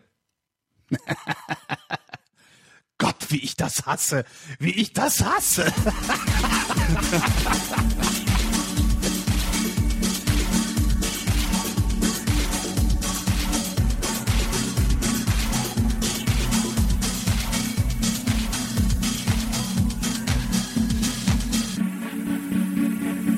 Nächster Versuch. Geht's jetzt, Manuel? Ja. Wunderbar. Nee, eben nicht, weil ich nehme das nicht auf, was ich gerade mit dir aufzeichne. ich nehme einfach den Backup-Recorder, dann äh, das sollte dann irgendwie auch funktionieren. Ähm, und wenn nicht, dann wird das halt die erste Live-Sendung, die nicht aufgezeichnet wird. Obwohl, nee, wir haben ja noch einen Mitschnitt auf dem Streaming-Server. Der klingt dann zwar scheiße, aber immerhin ist es ein Mitschnitt. Hallo Manuel! Manuel? Ja. ja. Was ist denn hier los? Warum funktioniert das denn alles nicht? Ich habe keine Ahnung. Ich mach mal. Hast du irgendwie eine, ein, ein schlechtes Internet, ein billiges Headset, ein? Äh äh, ich habe ein, ein, recht breitbandiges Internet und äh, am Headset dürfte es nicht liegen. Seltsam. Aber jetzt geht's ja. Jetzt verstehe ich dich ganz gut. Nur leider Gottes hat ja, der Recorder äh, aufgehört zu recorden. Keiner weiß warum. Ja gut, das Headset ist räudig, aber Ton sollte ankommen. Alles klar. Ähm, Wo waren wir denn? Warte mal, ich muss jetzt, ich muss mich jetzt gerade wieder sammeln, weil es ist ja immer dasselbe, wenn ich äh, hier irgendwie verkacke, dann. Genau, ah, du wolltest, du wolltest über das technische Hilfswerk berichten.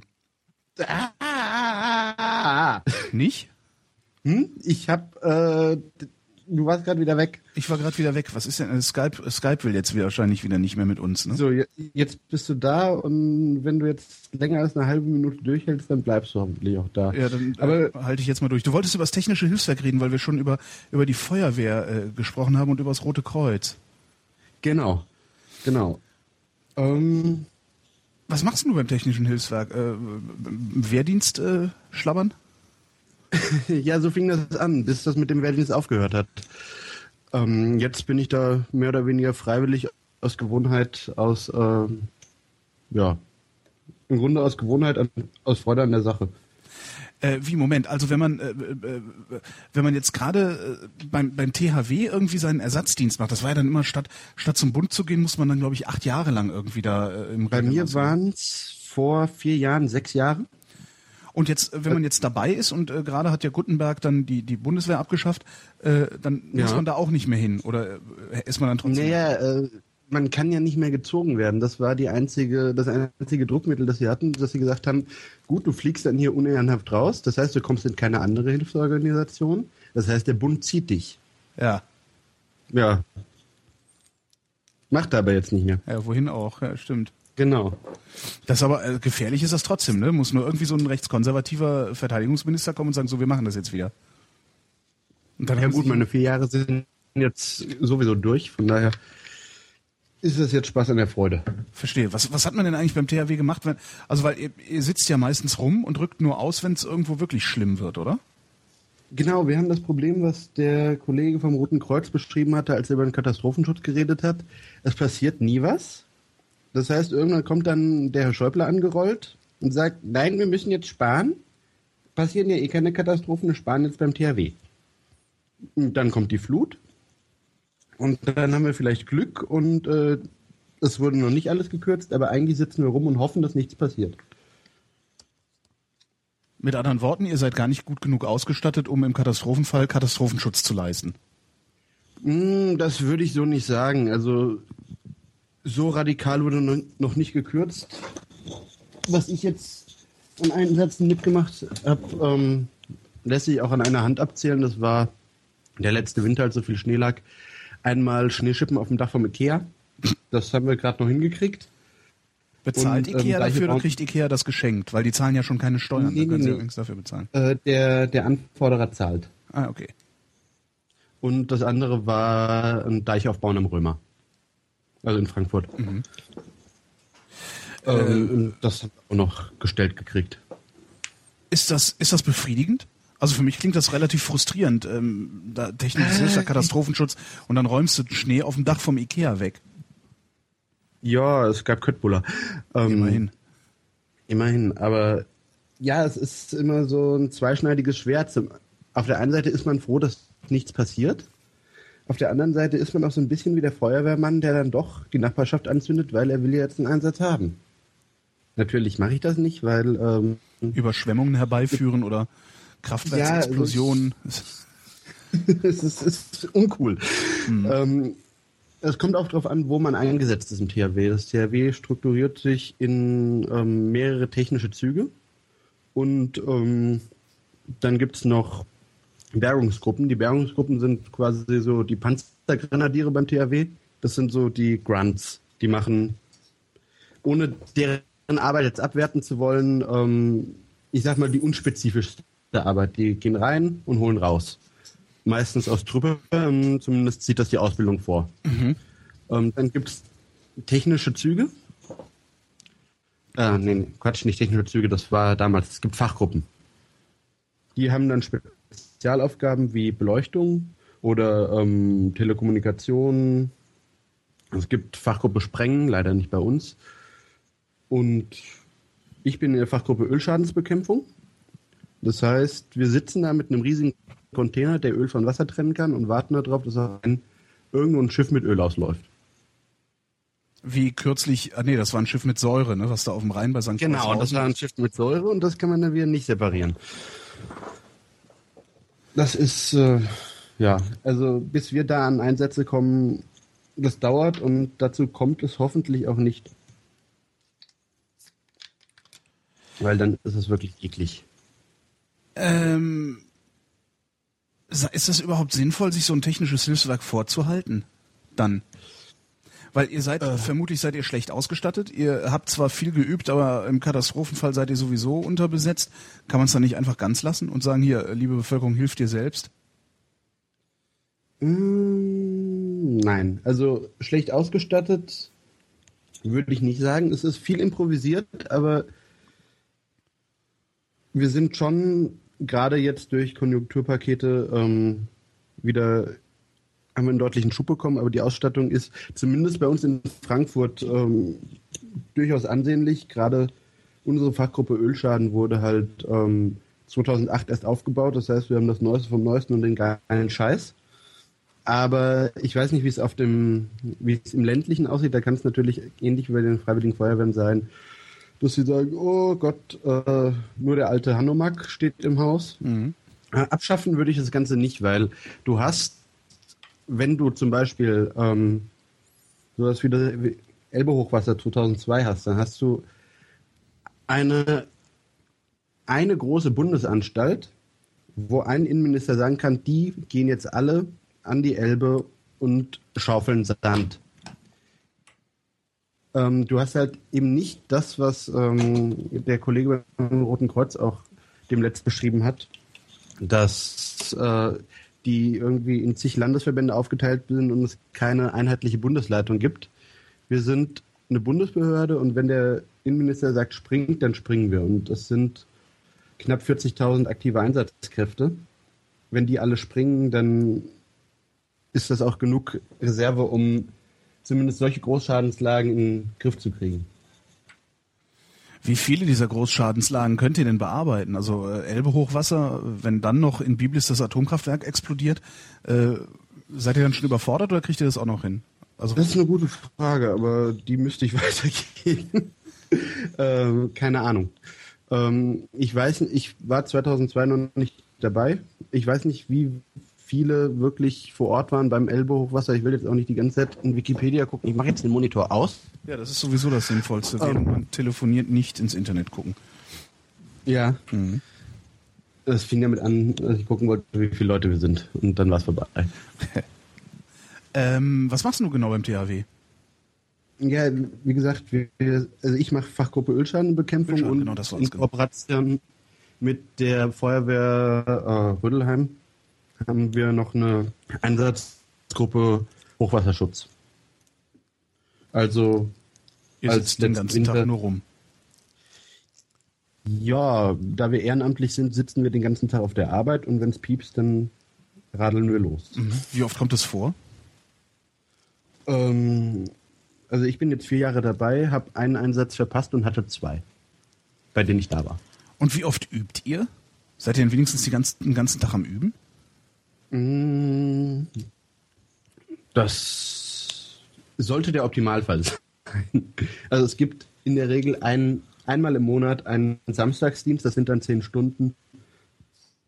Und dann wird da ähm, entweder Materialpflege betrieben oder das Material ausprobiert. Also gerade wir, die jetzt ähm, seit 2008 ziemlich viel neuen Kram gekriegt haben, sind seitdem nur am Rumprobieren hier mal die Maschinen fahren lassen, da mal die Maschinen fahren lassen und sind langsam auf dem Weg, da äh, ein einheitliches Konzept auf die Beine zu stellen. Zum einen, was ähm, ja, das Bedienen des Geräts angeht, aber auch äh, was zum Beispiel Fragen betrifft, wie, wie halte ich das Ganze vor? Weil wir haben drei, ja, drei, äh, na, wie heißen sie?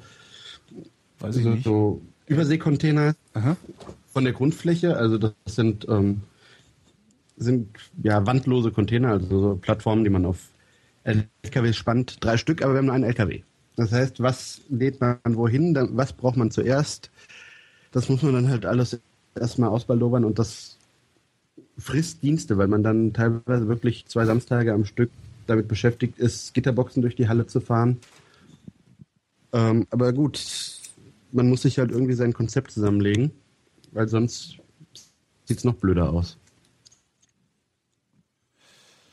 Ähm, das klingt, äh, ehrlich gesagt, also das ist total assi jetzt wahrscheinlich, aber das klingt irgendwie, als wäre das die langweiligste Nummer der Welt, die man da machen kann. Hoffst du, hoffst ja, du dann insgeheim darauf, dass irgendwie mal wenigstens, äh, weiß ich nicht, eine Katastrophe passiert, kann ja in Bayern sein, das ist ja nicht so schlimm. äh, eine Katastrophe passiert äh, und, und du mal ausrückst? Weil das ist doch auch ähm, frustrierend, wenn man da, also klar, das ist auf der einen Seite ist es natürlich toll, wenn man sagt, ja, glücklicherweise braucht man mich nie, wie der Polizist sagt, glücklicherweise muss ich nie schießen. Mhm. Aber äh, letztendlich, ähm, man ist ja auch deswegen, du bist ja auch deswegen dabei, damit äh, irgendwie mal was Spektakuläres, damit du an irgendwas Spektakulärem teilhaben kannst. Ja, das ist äh, im Grunde das, das, die Problematik, die man im Katastrophenschutz immer hat.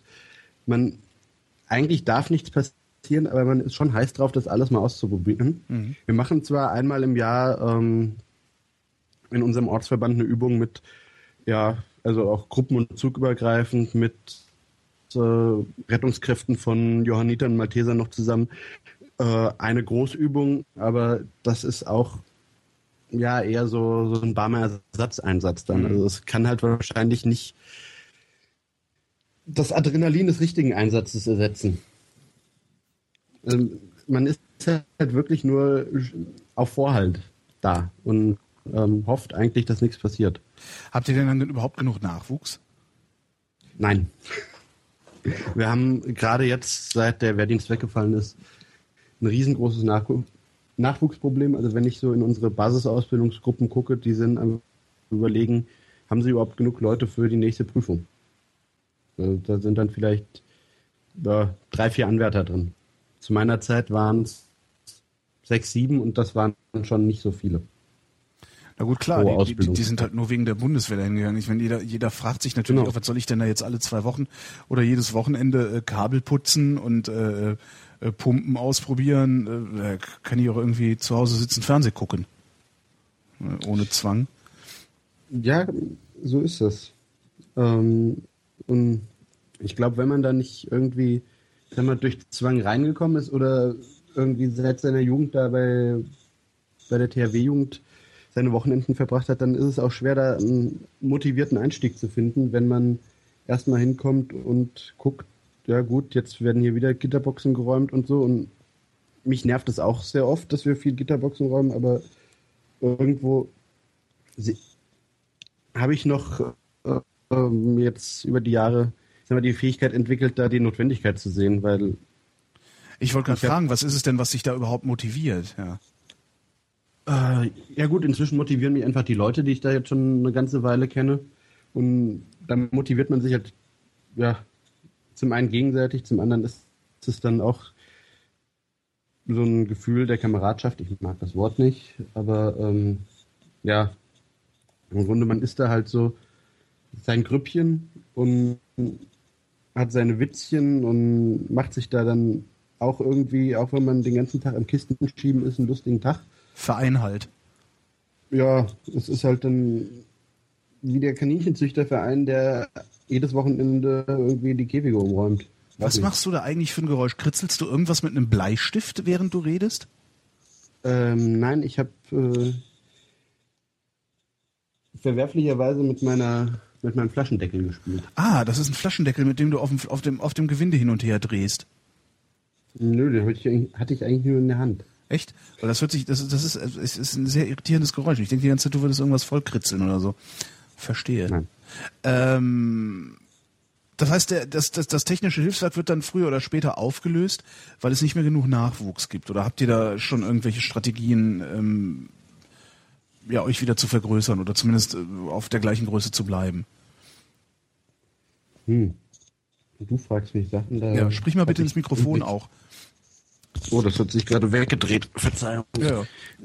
Du fragst mich Sachen, da habe ich keinen Einblick. Das naja, ist, könnte ja ähm, sein, dass, dass, dass, dass ihr da irgendwie auch, weiß ich nicht, Lobbying betreibt oder so, weil im Grunde äh, will man ja vielleicht dann doch irgendwann mal die Politik dazu bewegen, halt jetzt nicht diesen Bundesfreiwilligendienst zu machen und da irgendwie so ein, so für die Ehre, sondern vielleicht irgendwann mal sogar wieder sowas Verpflichtendes einzuführen, wenn halt, mhm. halt äh, so die grundlegenden Katastrophenschutzaufgaben nicht mehr wahrgenommen werden können und man gleichzeitig aber äh, ja als Politiker es auch nicht haben will, dass man nach der Katastrophe gefragt wird, warum nicht genug Pumpen da waren, um die Keller leer zu machen oder, oder äh, den Deich äh, am, am Leben zu halten. Ne?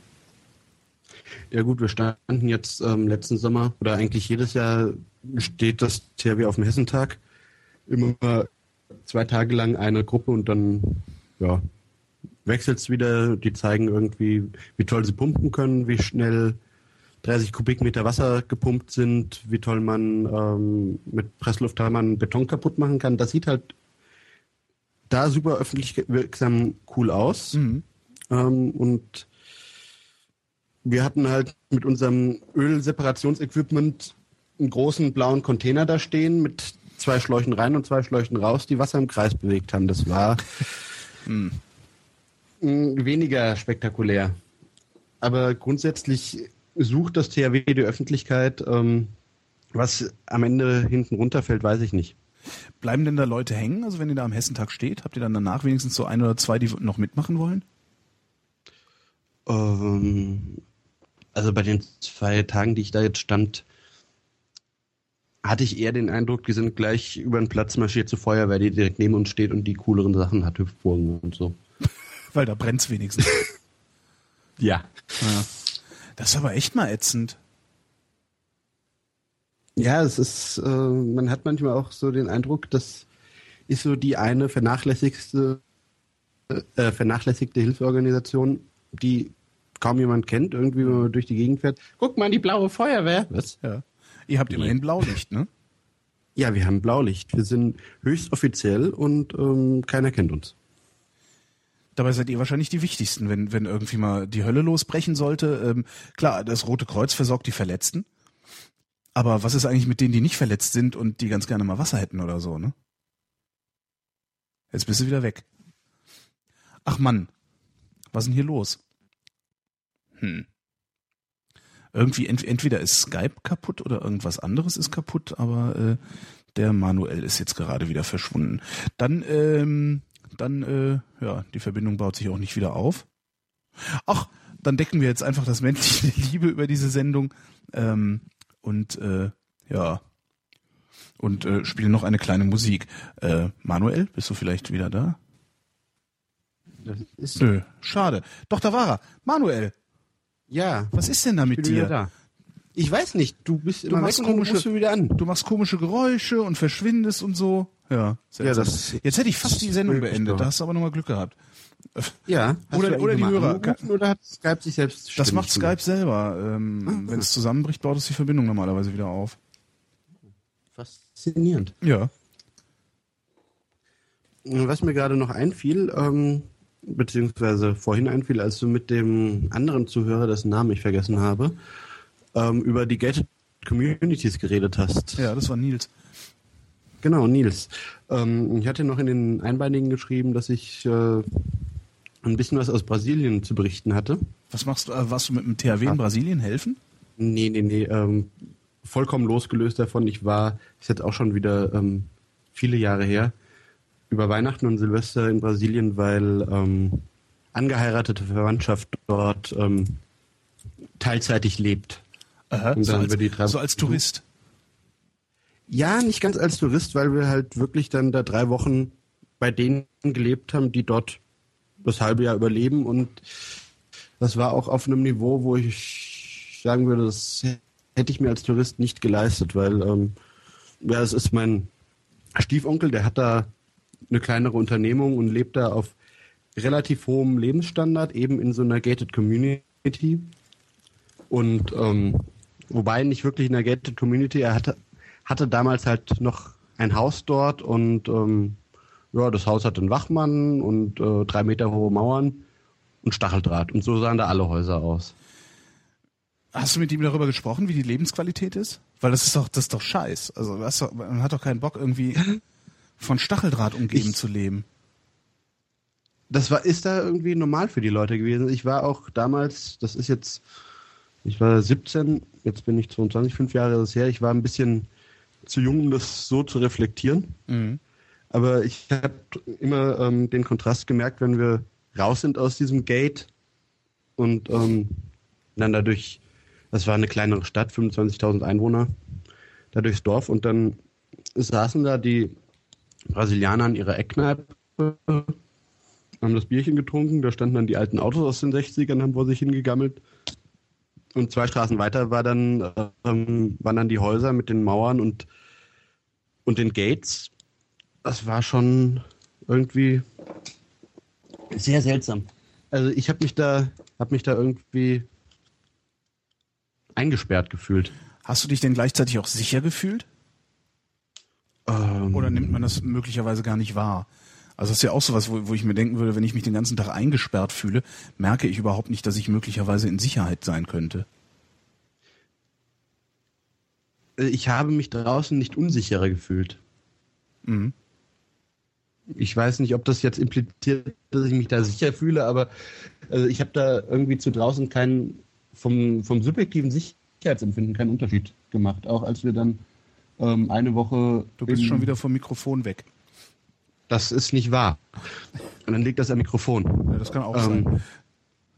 als wir da eine Woche lang rumgereist sind durch Brasilien, hatte ich auch kein ähm, größeres Unsicherheitsgefühl als ähm, dort in, in Dois Maus.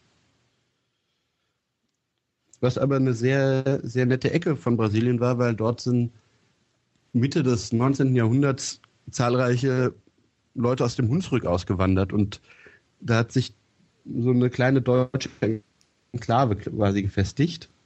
Ähm, das war sehr, sehr schön. Da gab es dann Dörfer wie Frankenthal oder ähnliche einschlägige Namen. Mhm.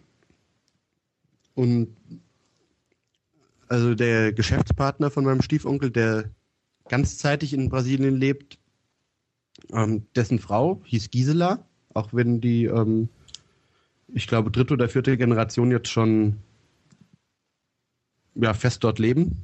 Und dadurch, dass sie das Deutsch, was sie da sprechen, sich seit 1850 nicht weiterentwickelt hat, hat sie dann gefragt, ob wir mit dem Luftschiff gekommen sind.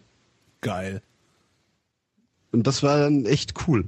Und die gehen dann auch nicht an den Strand, sondern setzen, wenn sie sagen, wir gehen jetzt an den Strand für Strand, das äh, Portugies portugiesische Wort für Strand ein, aber der Rest bleibt dann deutsch, weil pff, 1850 im Hunsrück, da gab es keinen Strand.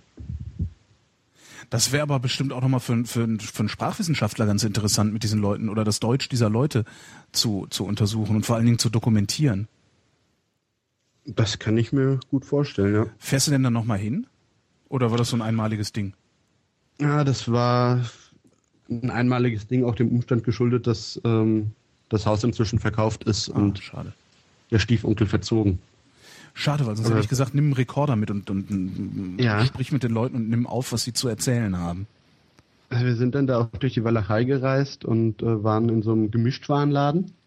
Und dann saß da so ein älterer Herr, wahrscheinlich so um die 60, in seinem Feinripp-Unterhemd und hat irgendwie so mitgekriegt, ach ja, wir sind Deutsche und sagte dann mit, einem Un mit der Inbrunst der Überzeugung, ich bin ein Rassist.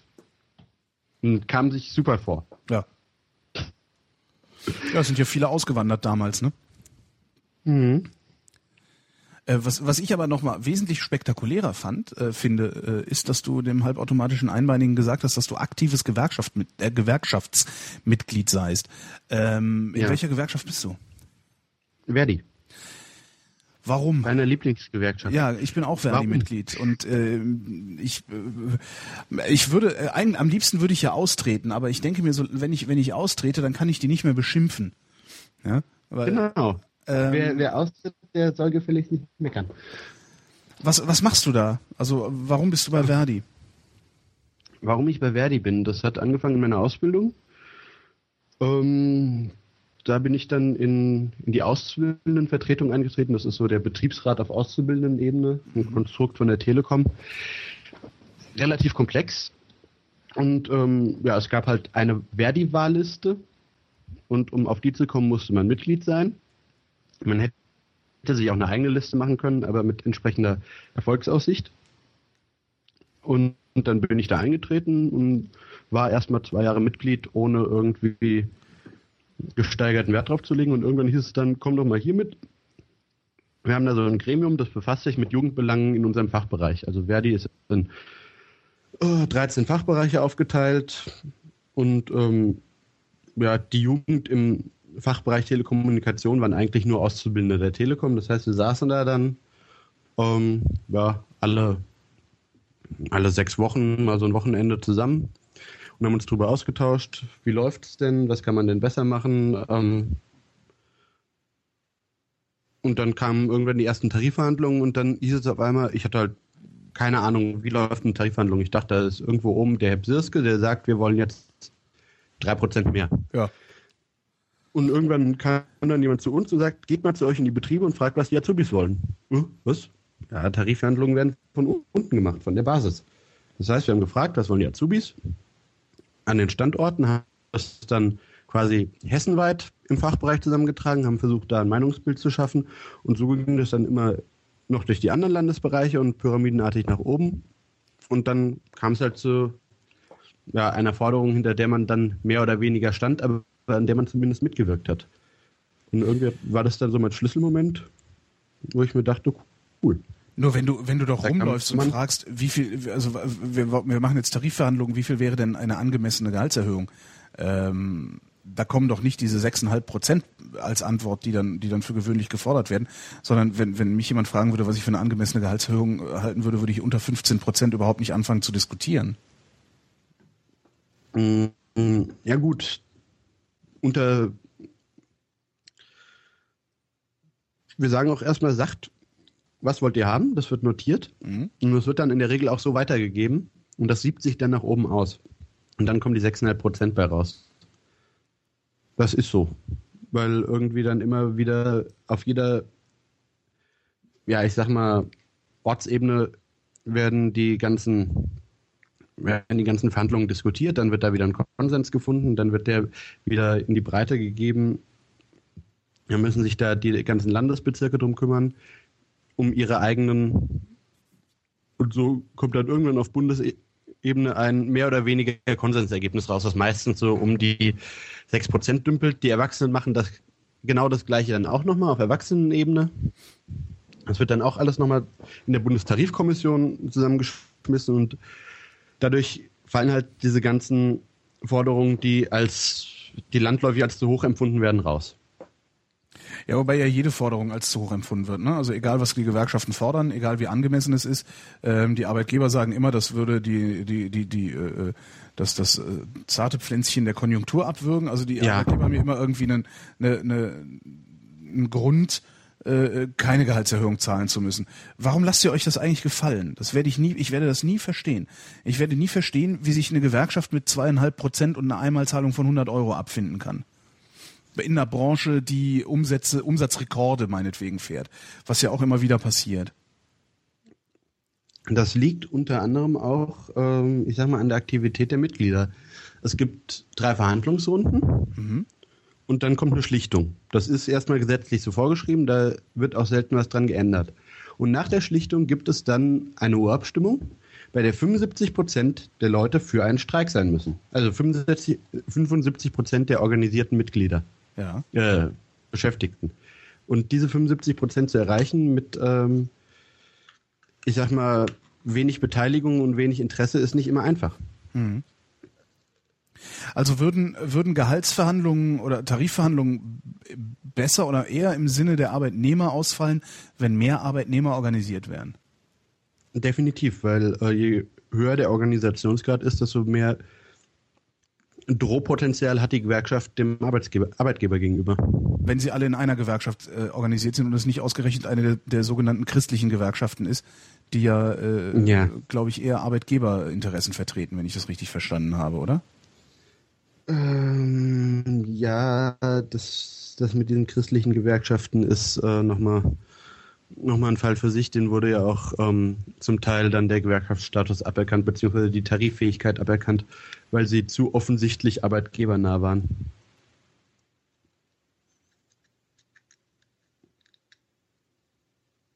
Jetzt habe ich vergessen wieder mal, was ich für eine Frage stellen wollte. Ähm, also ich, ich bin ja auch Verdi-Mitglied und äh, was mhm. mich immer so nervt, also wirklich kolossal nervt. Es gibt ja, es gibt ja, der, also der Rundfunk, wo ich arbeite, der öffentlich-rechtliche Rundfunk, ist so eine Zweiklassengesellschaft. Da gibt es mhm. Festangestellte, die sind praktisch nicht kündbar, ähm, und es gibt Freie, so, so Leute wie mich. Ähm, ja. Wir haben von, von, von, es, ne, es ist zwar immer so ganz toll äh, zu denken, naja, frei ist ja auch prima, weil du bist ja frei. Ne? Ich muss da ja morgen nicht mehr hin, ist ja auch ganz nett. Mhm. Ähm, natürlich muss ich da morgen, ja morgen dann noch hin. Ja, vor allen Dingen, ich muss da auch hin, weil ich bin wirtschaftlich abhängig davon, dass ich da hingehe. Ja. Und selbst, selbst äh, der Umstand, dass ich für mehrere, für mehrere äh, Anstalten arbeite, ähm, wenn ich morgen zu der einen Anstalt nicht mehr gehe, dann brauche ich bei der anderen auch nicht anzutanzen. Also ne, ja. was, was da theoretisch, äh, also die, die, die, die Realität sieht eben ganz anders aus als die, das, das, das theoretische Prinzip, was dahinter steckt. Was mich nur so kolossal ärgert immer ist, ähm, das ist dann auch wieder Verdi. Verdi verhandelt Gehaltserhöhungen für die Festangestellten. Ähm, mhm. Manchmal springt ein bisschen was für die Freien dabei rum, äh, aber also Verdi verhandelt für die Festangestellten äh, streckenweise wirklich äh, aberwitzige Gehaltserhöhungen, ähm, die dann auf Kosten der freien Mitarbeiter finanziert werden. Da, das finde ich, wie, wie, wie kriegt ihr das eigentlich hin? Also, aber wahrscheinlich arbeitest du in der falschen Branche, um, um mir diese Frage zu beantworten. Also, ähm, was ich eigentlich zwingend. fragen wollte, wollen würde, ist, schämt ihr euch eigentlich nicht, ihr Arschgeigen? Also ich, ja, dafür bin ich der falsche Fachbereich. Das, das, stimmt. Ist, das ist eben wirklich das, das ist eben wirklich das Problem. Du, du weißt, auf der, der Chef sagt mir, ja, sorry, Holgi, deine Sendung wird eingestellt. Äh, es ist nicht mehr genug Geld für Radio da. Ja? Mhm. Mit anderen Worten, sieh zu, wo du dein Fressen herkriegst.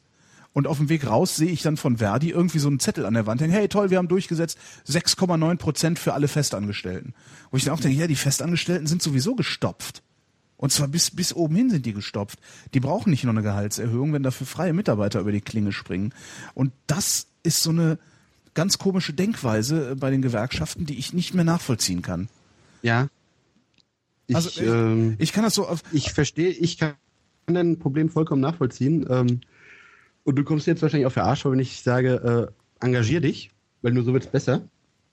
Weil wenn da dann jemand sitzt in der bei der Forderungsfindung und schreit, hey, ihr vergesst die Festangestellten. Und wenn genug, äh, die Freien, und wenn genug Leute da sitzen und schreien, schreien, hey, ihr vergesst die Freien, dann merkt vielleicht auch irgendwann mal, hm, wir haben ja auch noch freie organisierte Mitglieder. Vielleicht sollten wir die doch nicht verprellen. Naja, aber was, was, ich da, was ich da ja machen müsste, ist zu sagen, nein, ich bin dagegen, dass hier überhaupt irgendjemand eine Gehaltserhöhung kriegt. Nämlich, wenn keiner eine Gehaltserhöhung kriegt, behalten alle ihren Job. Hm. Das ist ja der Witz. Das, das dürfte nicht mehrheitsfähig sein. Ja, und genau das ist das Problem. Also, ja. mir ist daran, weißt du, ich, ich verdiene, mein, mein, Einkommen ist okay und ich bin auch der Meinung, dass mein, das Einkommen aller meiner Kollegen völlig in Ordnung ist. Da braucht nie, niemand braucht jetzt äh, unbedingt mehr Geld. Was alle brauchen ist Jobs. So und wenn wenn wenn keine Gehaltserhöhung bedeutet, dass alle ihren Job behalten, ist das besser für alle. So, äh, aber das kriegst du natürlich nicht durch und darum würde ich, glaube ich, gerne aus bei Verdi austreten, weil mich ärgert das. Mich ärgert es, dass, dass, dass äh, äh, so, ein so ein ja so ein Funktionärsbetrieb wie die Gewerkschaften so so engstirnig äh, ist beziehungsweise so kurzsichtig ist und sich mhm. eigentlich nur um die Leute ernsthaft kümmert, die fest im Boot sitzen und die es schon gut haben, aber äh, nicht um die, die irgendwo ja, auf der Kippe stehen. Ähm, also genau diese strukturelle Problematik, die ist mir auch ähm, öfter über den Weg gelaufen. Vor ja, knapp anderthalb Jahren hat sich Verdi mit ähm, einem Positionspapier zu Urheberrecht und Gedöns äh, ja, entblödet. Das kam aus dem Fachbereich ähm, Kultur, Medien und Industrie, drei ganz heiße Eisen. Mhm. Ähm, und da waren dann so, so Stilblüten wie das Leistungsschutzrecht und ähm, generell bessere Rechte für, ähm, für Content-Inhaber und sowas drin. Was vollkommen an der vollkommen die Debatte der ja, letzten Jahre, was dieses Internet betrifft, äh, ignoriert hat. Weil das einfach ähm, von den Grauen, also von den alten Mitgliedern, keiner auf dem Schirm hatte. Also da sind Gewerkschaften echt organisiert für Parteien, die haben ihren Horizont, der geht vielleicht so bis zur Nasenspitze. Mhm. Und wenn da von der Jugend kein frischer Wind reinkommt, unterstelle ich jetzt mal, ähm, dann hätten die auch da lustig weiter auf ihrem, ähm, man muss ja auch mal sperren können und die armen Urheber rumgeritten, bis das durch gewesen wäre. Das ist jetzt zum Glück nochmal in die Diskussion gegangen und inzwischen wieder weit weg von durch. Aber Gewerkschaften tendieren sehr stark dazu, ähm, extrem syndikalistisch zu denken und extrem nur in ihrem, in ihrem Klump Ja, und nur damit kriegst du natürlich auch neue Mitglieder, ne? Also das, das im Grunde ist das ja ein Dilemma, in dem, in dem eine Gewerkschaft da steckt, weil sie muss ja sagen, so wenn du bei uns Mitglied wirst, würden wir dafür sorgen, dass es dir immer besser geht als, als also morgen immer besser geht als gestern. Ähm, und in dem Moment, wo sie das tun für ihre Mitglieder, machen sie das zu Lasten aller anderen, die nicht Mitglied sind. Mm, Das heißt zumindest Nicht zwingend. Also klar, in deiner Situation, in, in, in wo, es freie und, jetzt ja. ja. wo es freie und nicht freie gibt, auf jeden Fall. Äh, in Betrieben, wo es äh, Mitglieder und Nichtmitglieder gibt, ist es egal, weil die, der Chef zahlt die Mit Nichtmitglieder genauso wie die Mitglieder nach Tariflohn. Weil sonst würden alle eintreten. Ja. Wie werbt ihr denn überhaupt neue Mitglieder? Also mit was für einem Argument? Ähm, mit was für einem Argument? Ähm, also gerade in der, Die, die nicht drin sind, kriegen ja dann denselben Tariflohn. Ja, das ist ganz schwierig. Ähm, also gerade in der Jugend hat man dann noch mehr Ansätze. Also ich mache äh, vorrangig Jugendarbeit, weil ich fühle mich noch zu jung, um alt zu sein. Und ähm, da ist es halt sehr einfach, über Bildungsarbeit viel zu machen. Also äh, wir bieten sehr viel ähm, Seminare für junge Menschen an, ähm, auch ja so ein bisschen aus dem gewerkschaftlichen raus, was Kommunikation angeht, Rhetorik, ähm, aber auch gesellschaftspolitische Seminare. Ähm, die haben dann so tolle Namen wie Wer Medienmacht hat Medienmacht. Ähm, darüber lässt sich sehr viel machen. Und ähm, sonst wird sehr viel in Tarifrunden geworben. Also wenn man dann vom Tor, Tor steht mit der Verdi-Fahne, dann spricht man eigentlich jeden an, der durch will, äh, komm, bleib doch draußen, werd Mitglied, tu was. Weißt du, wie viele Betriebsmit also wie, wie viele Arbeitnehmer insgesamt gewerkschaftlich organisiert sind?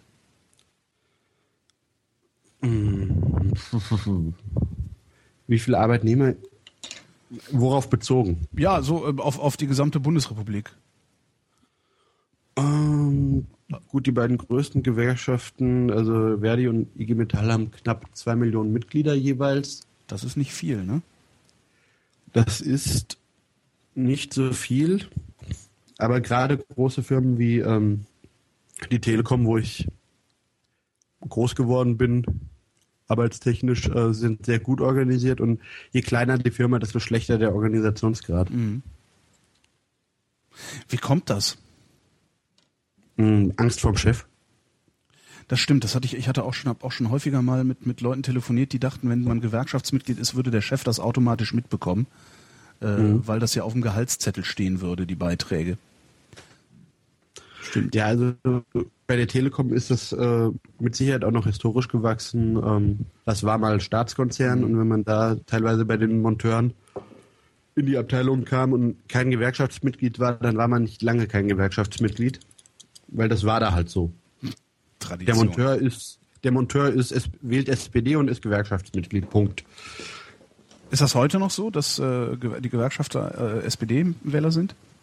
Ähm, bei den Älteren ja.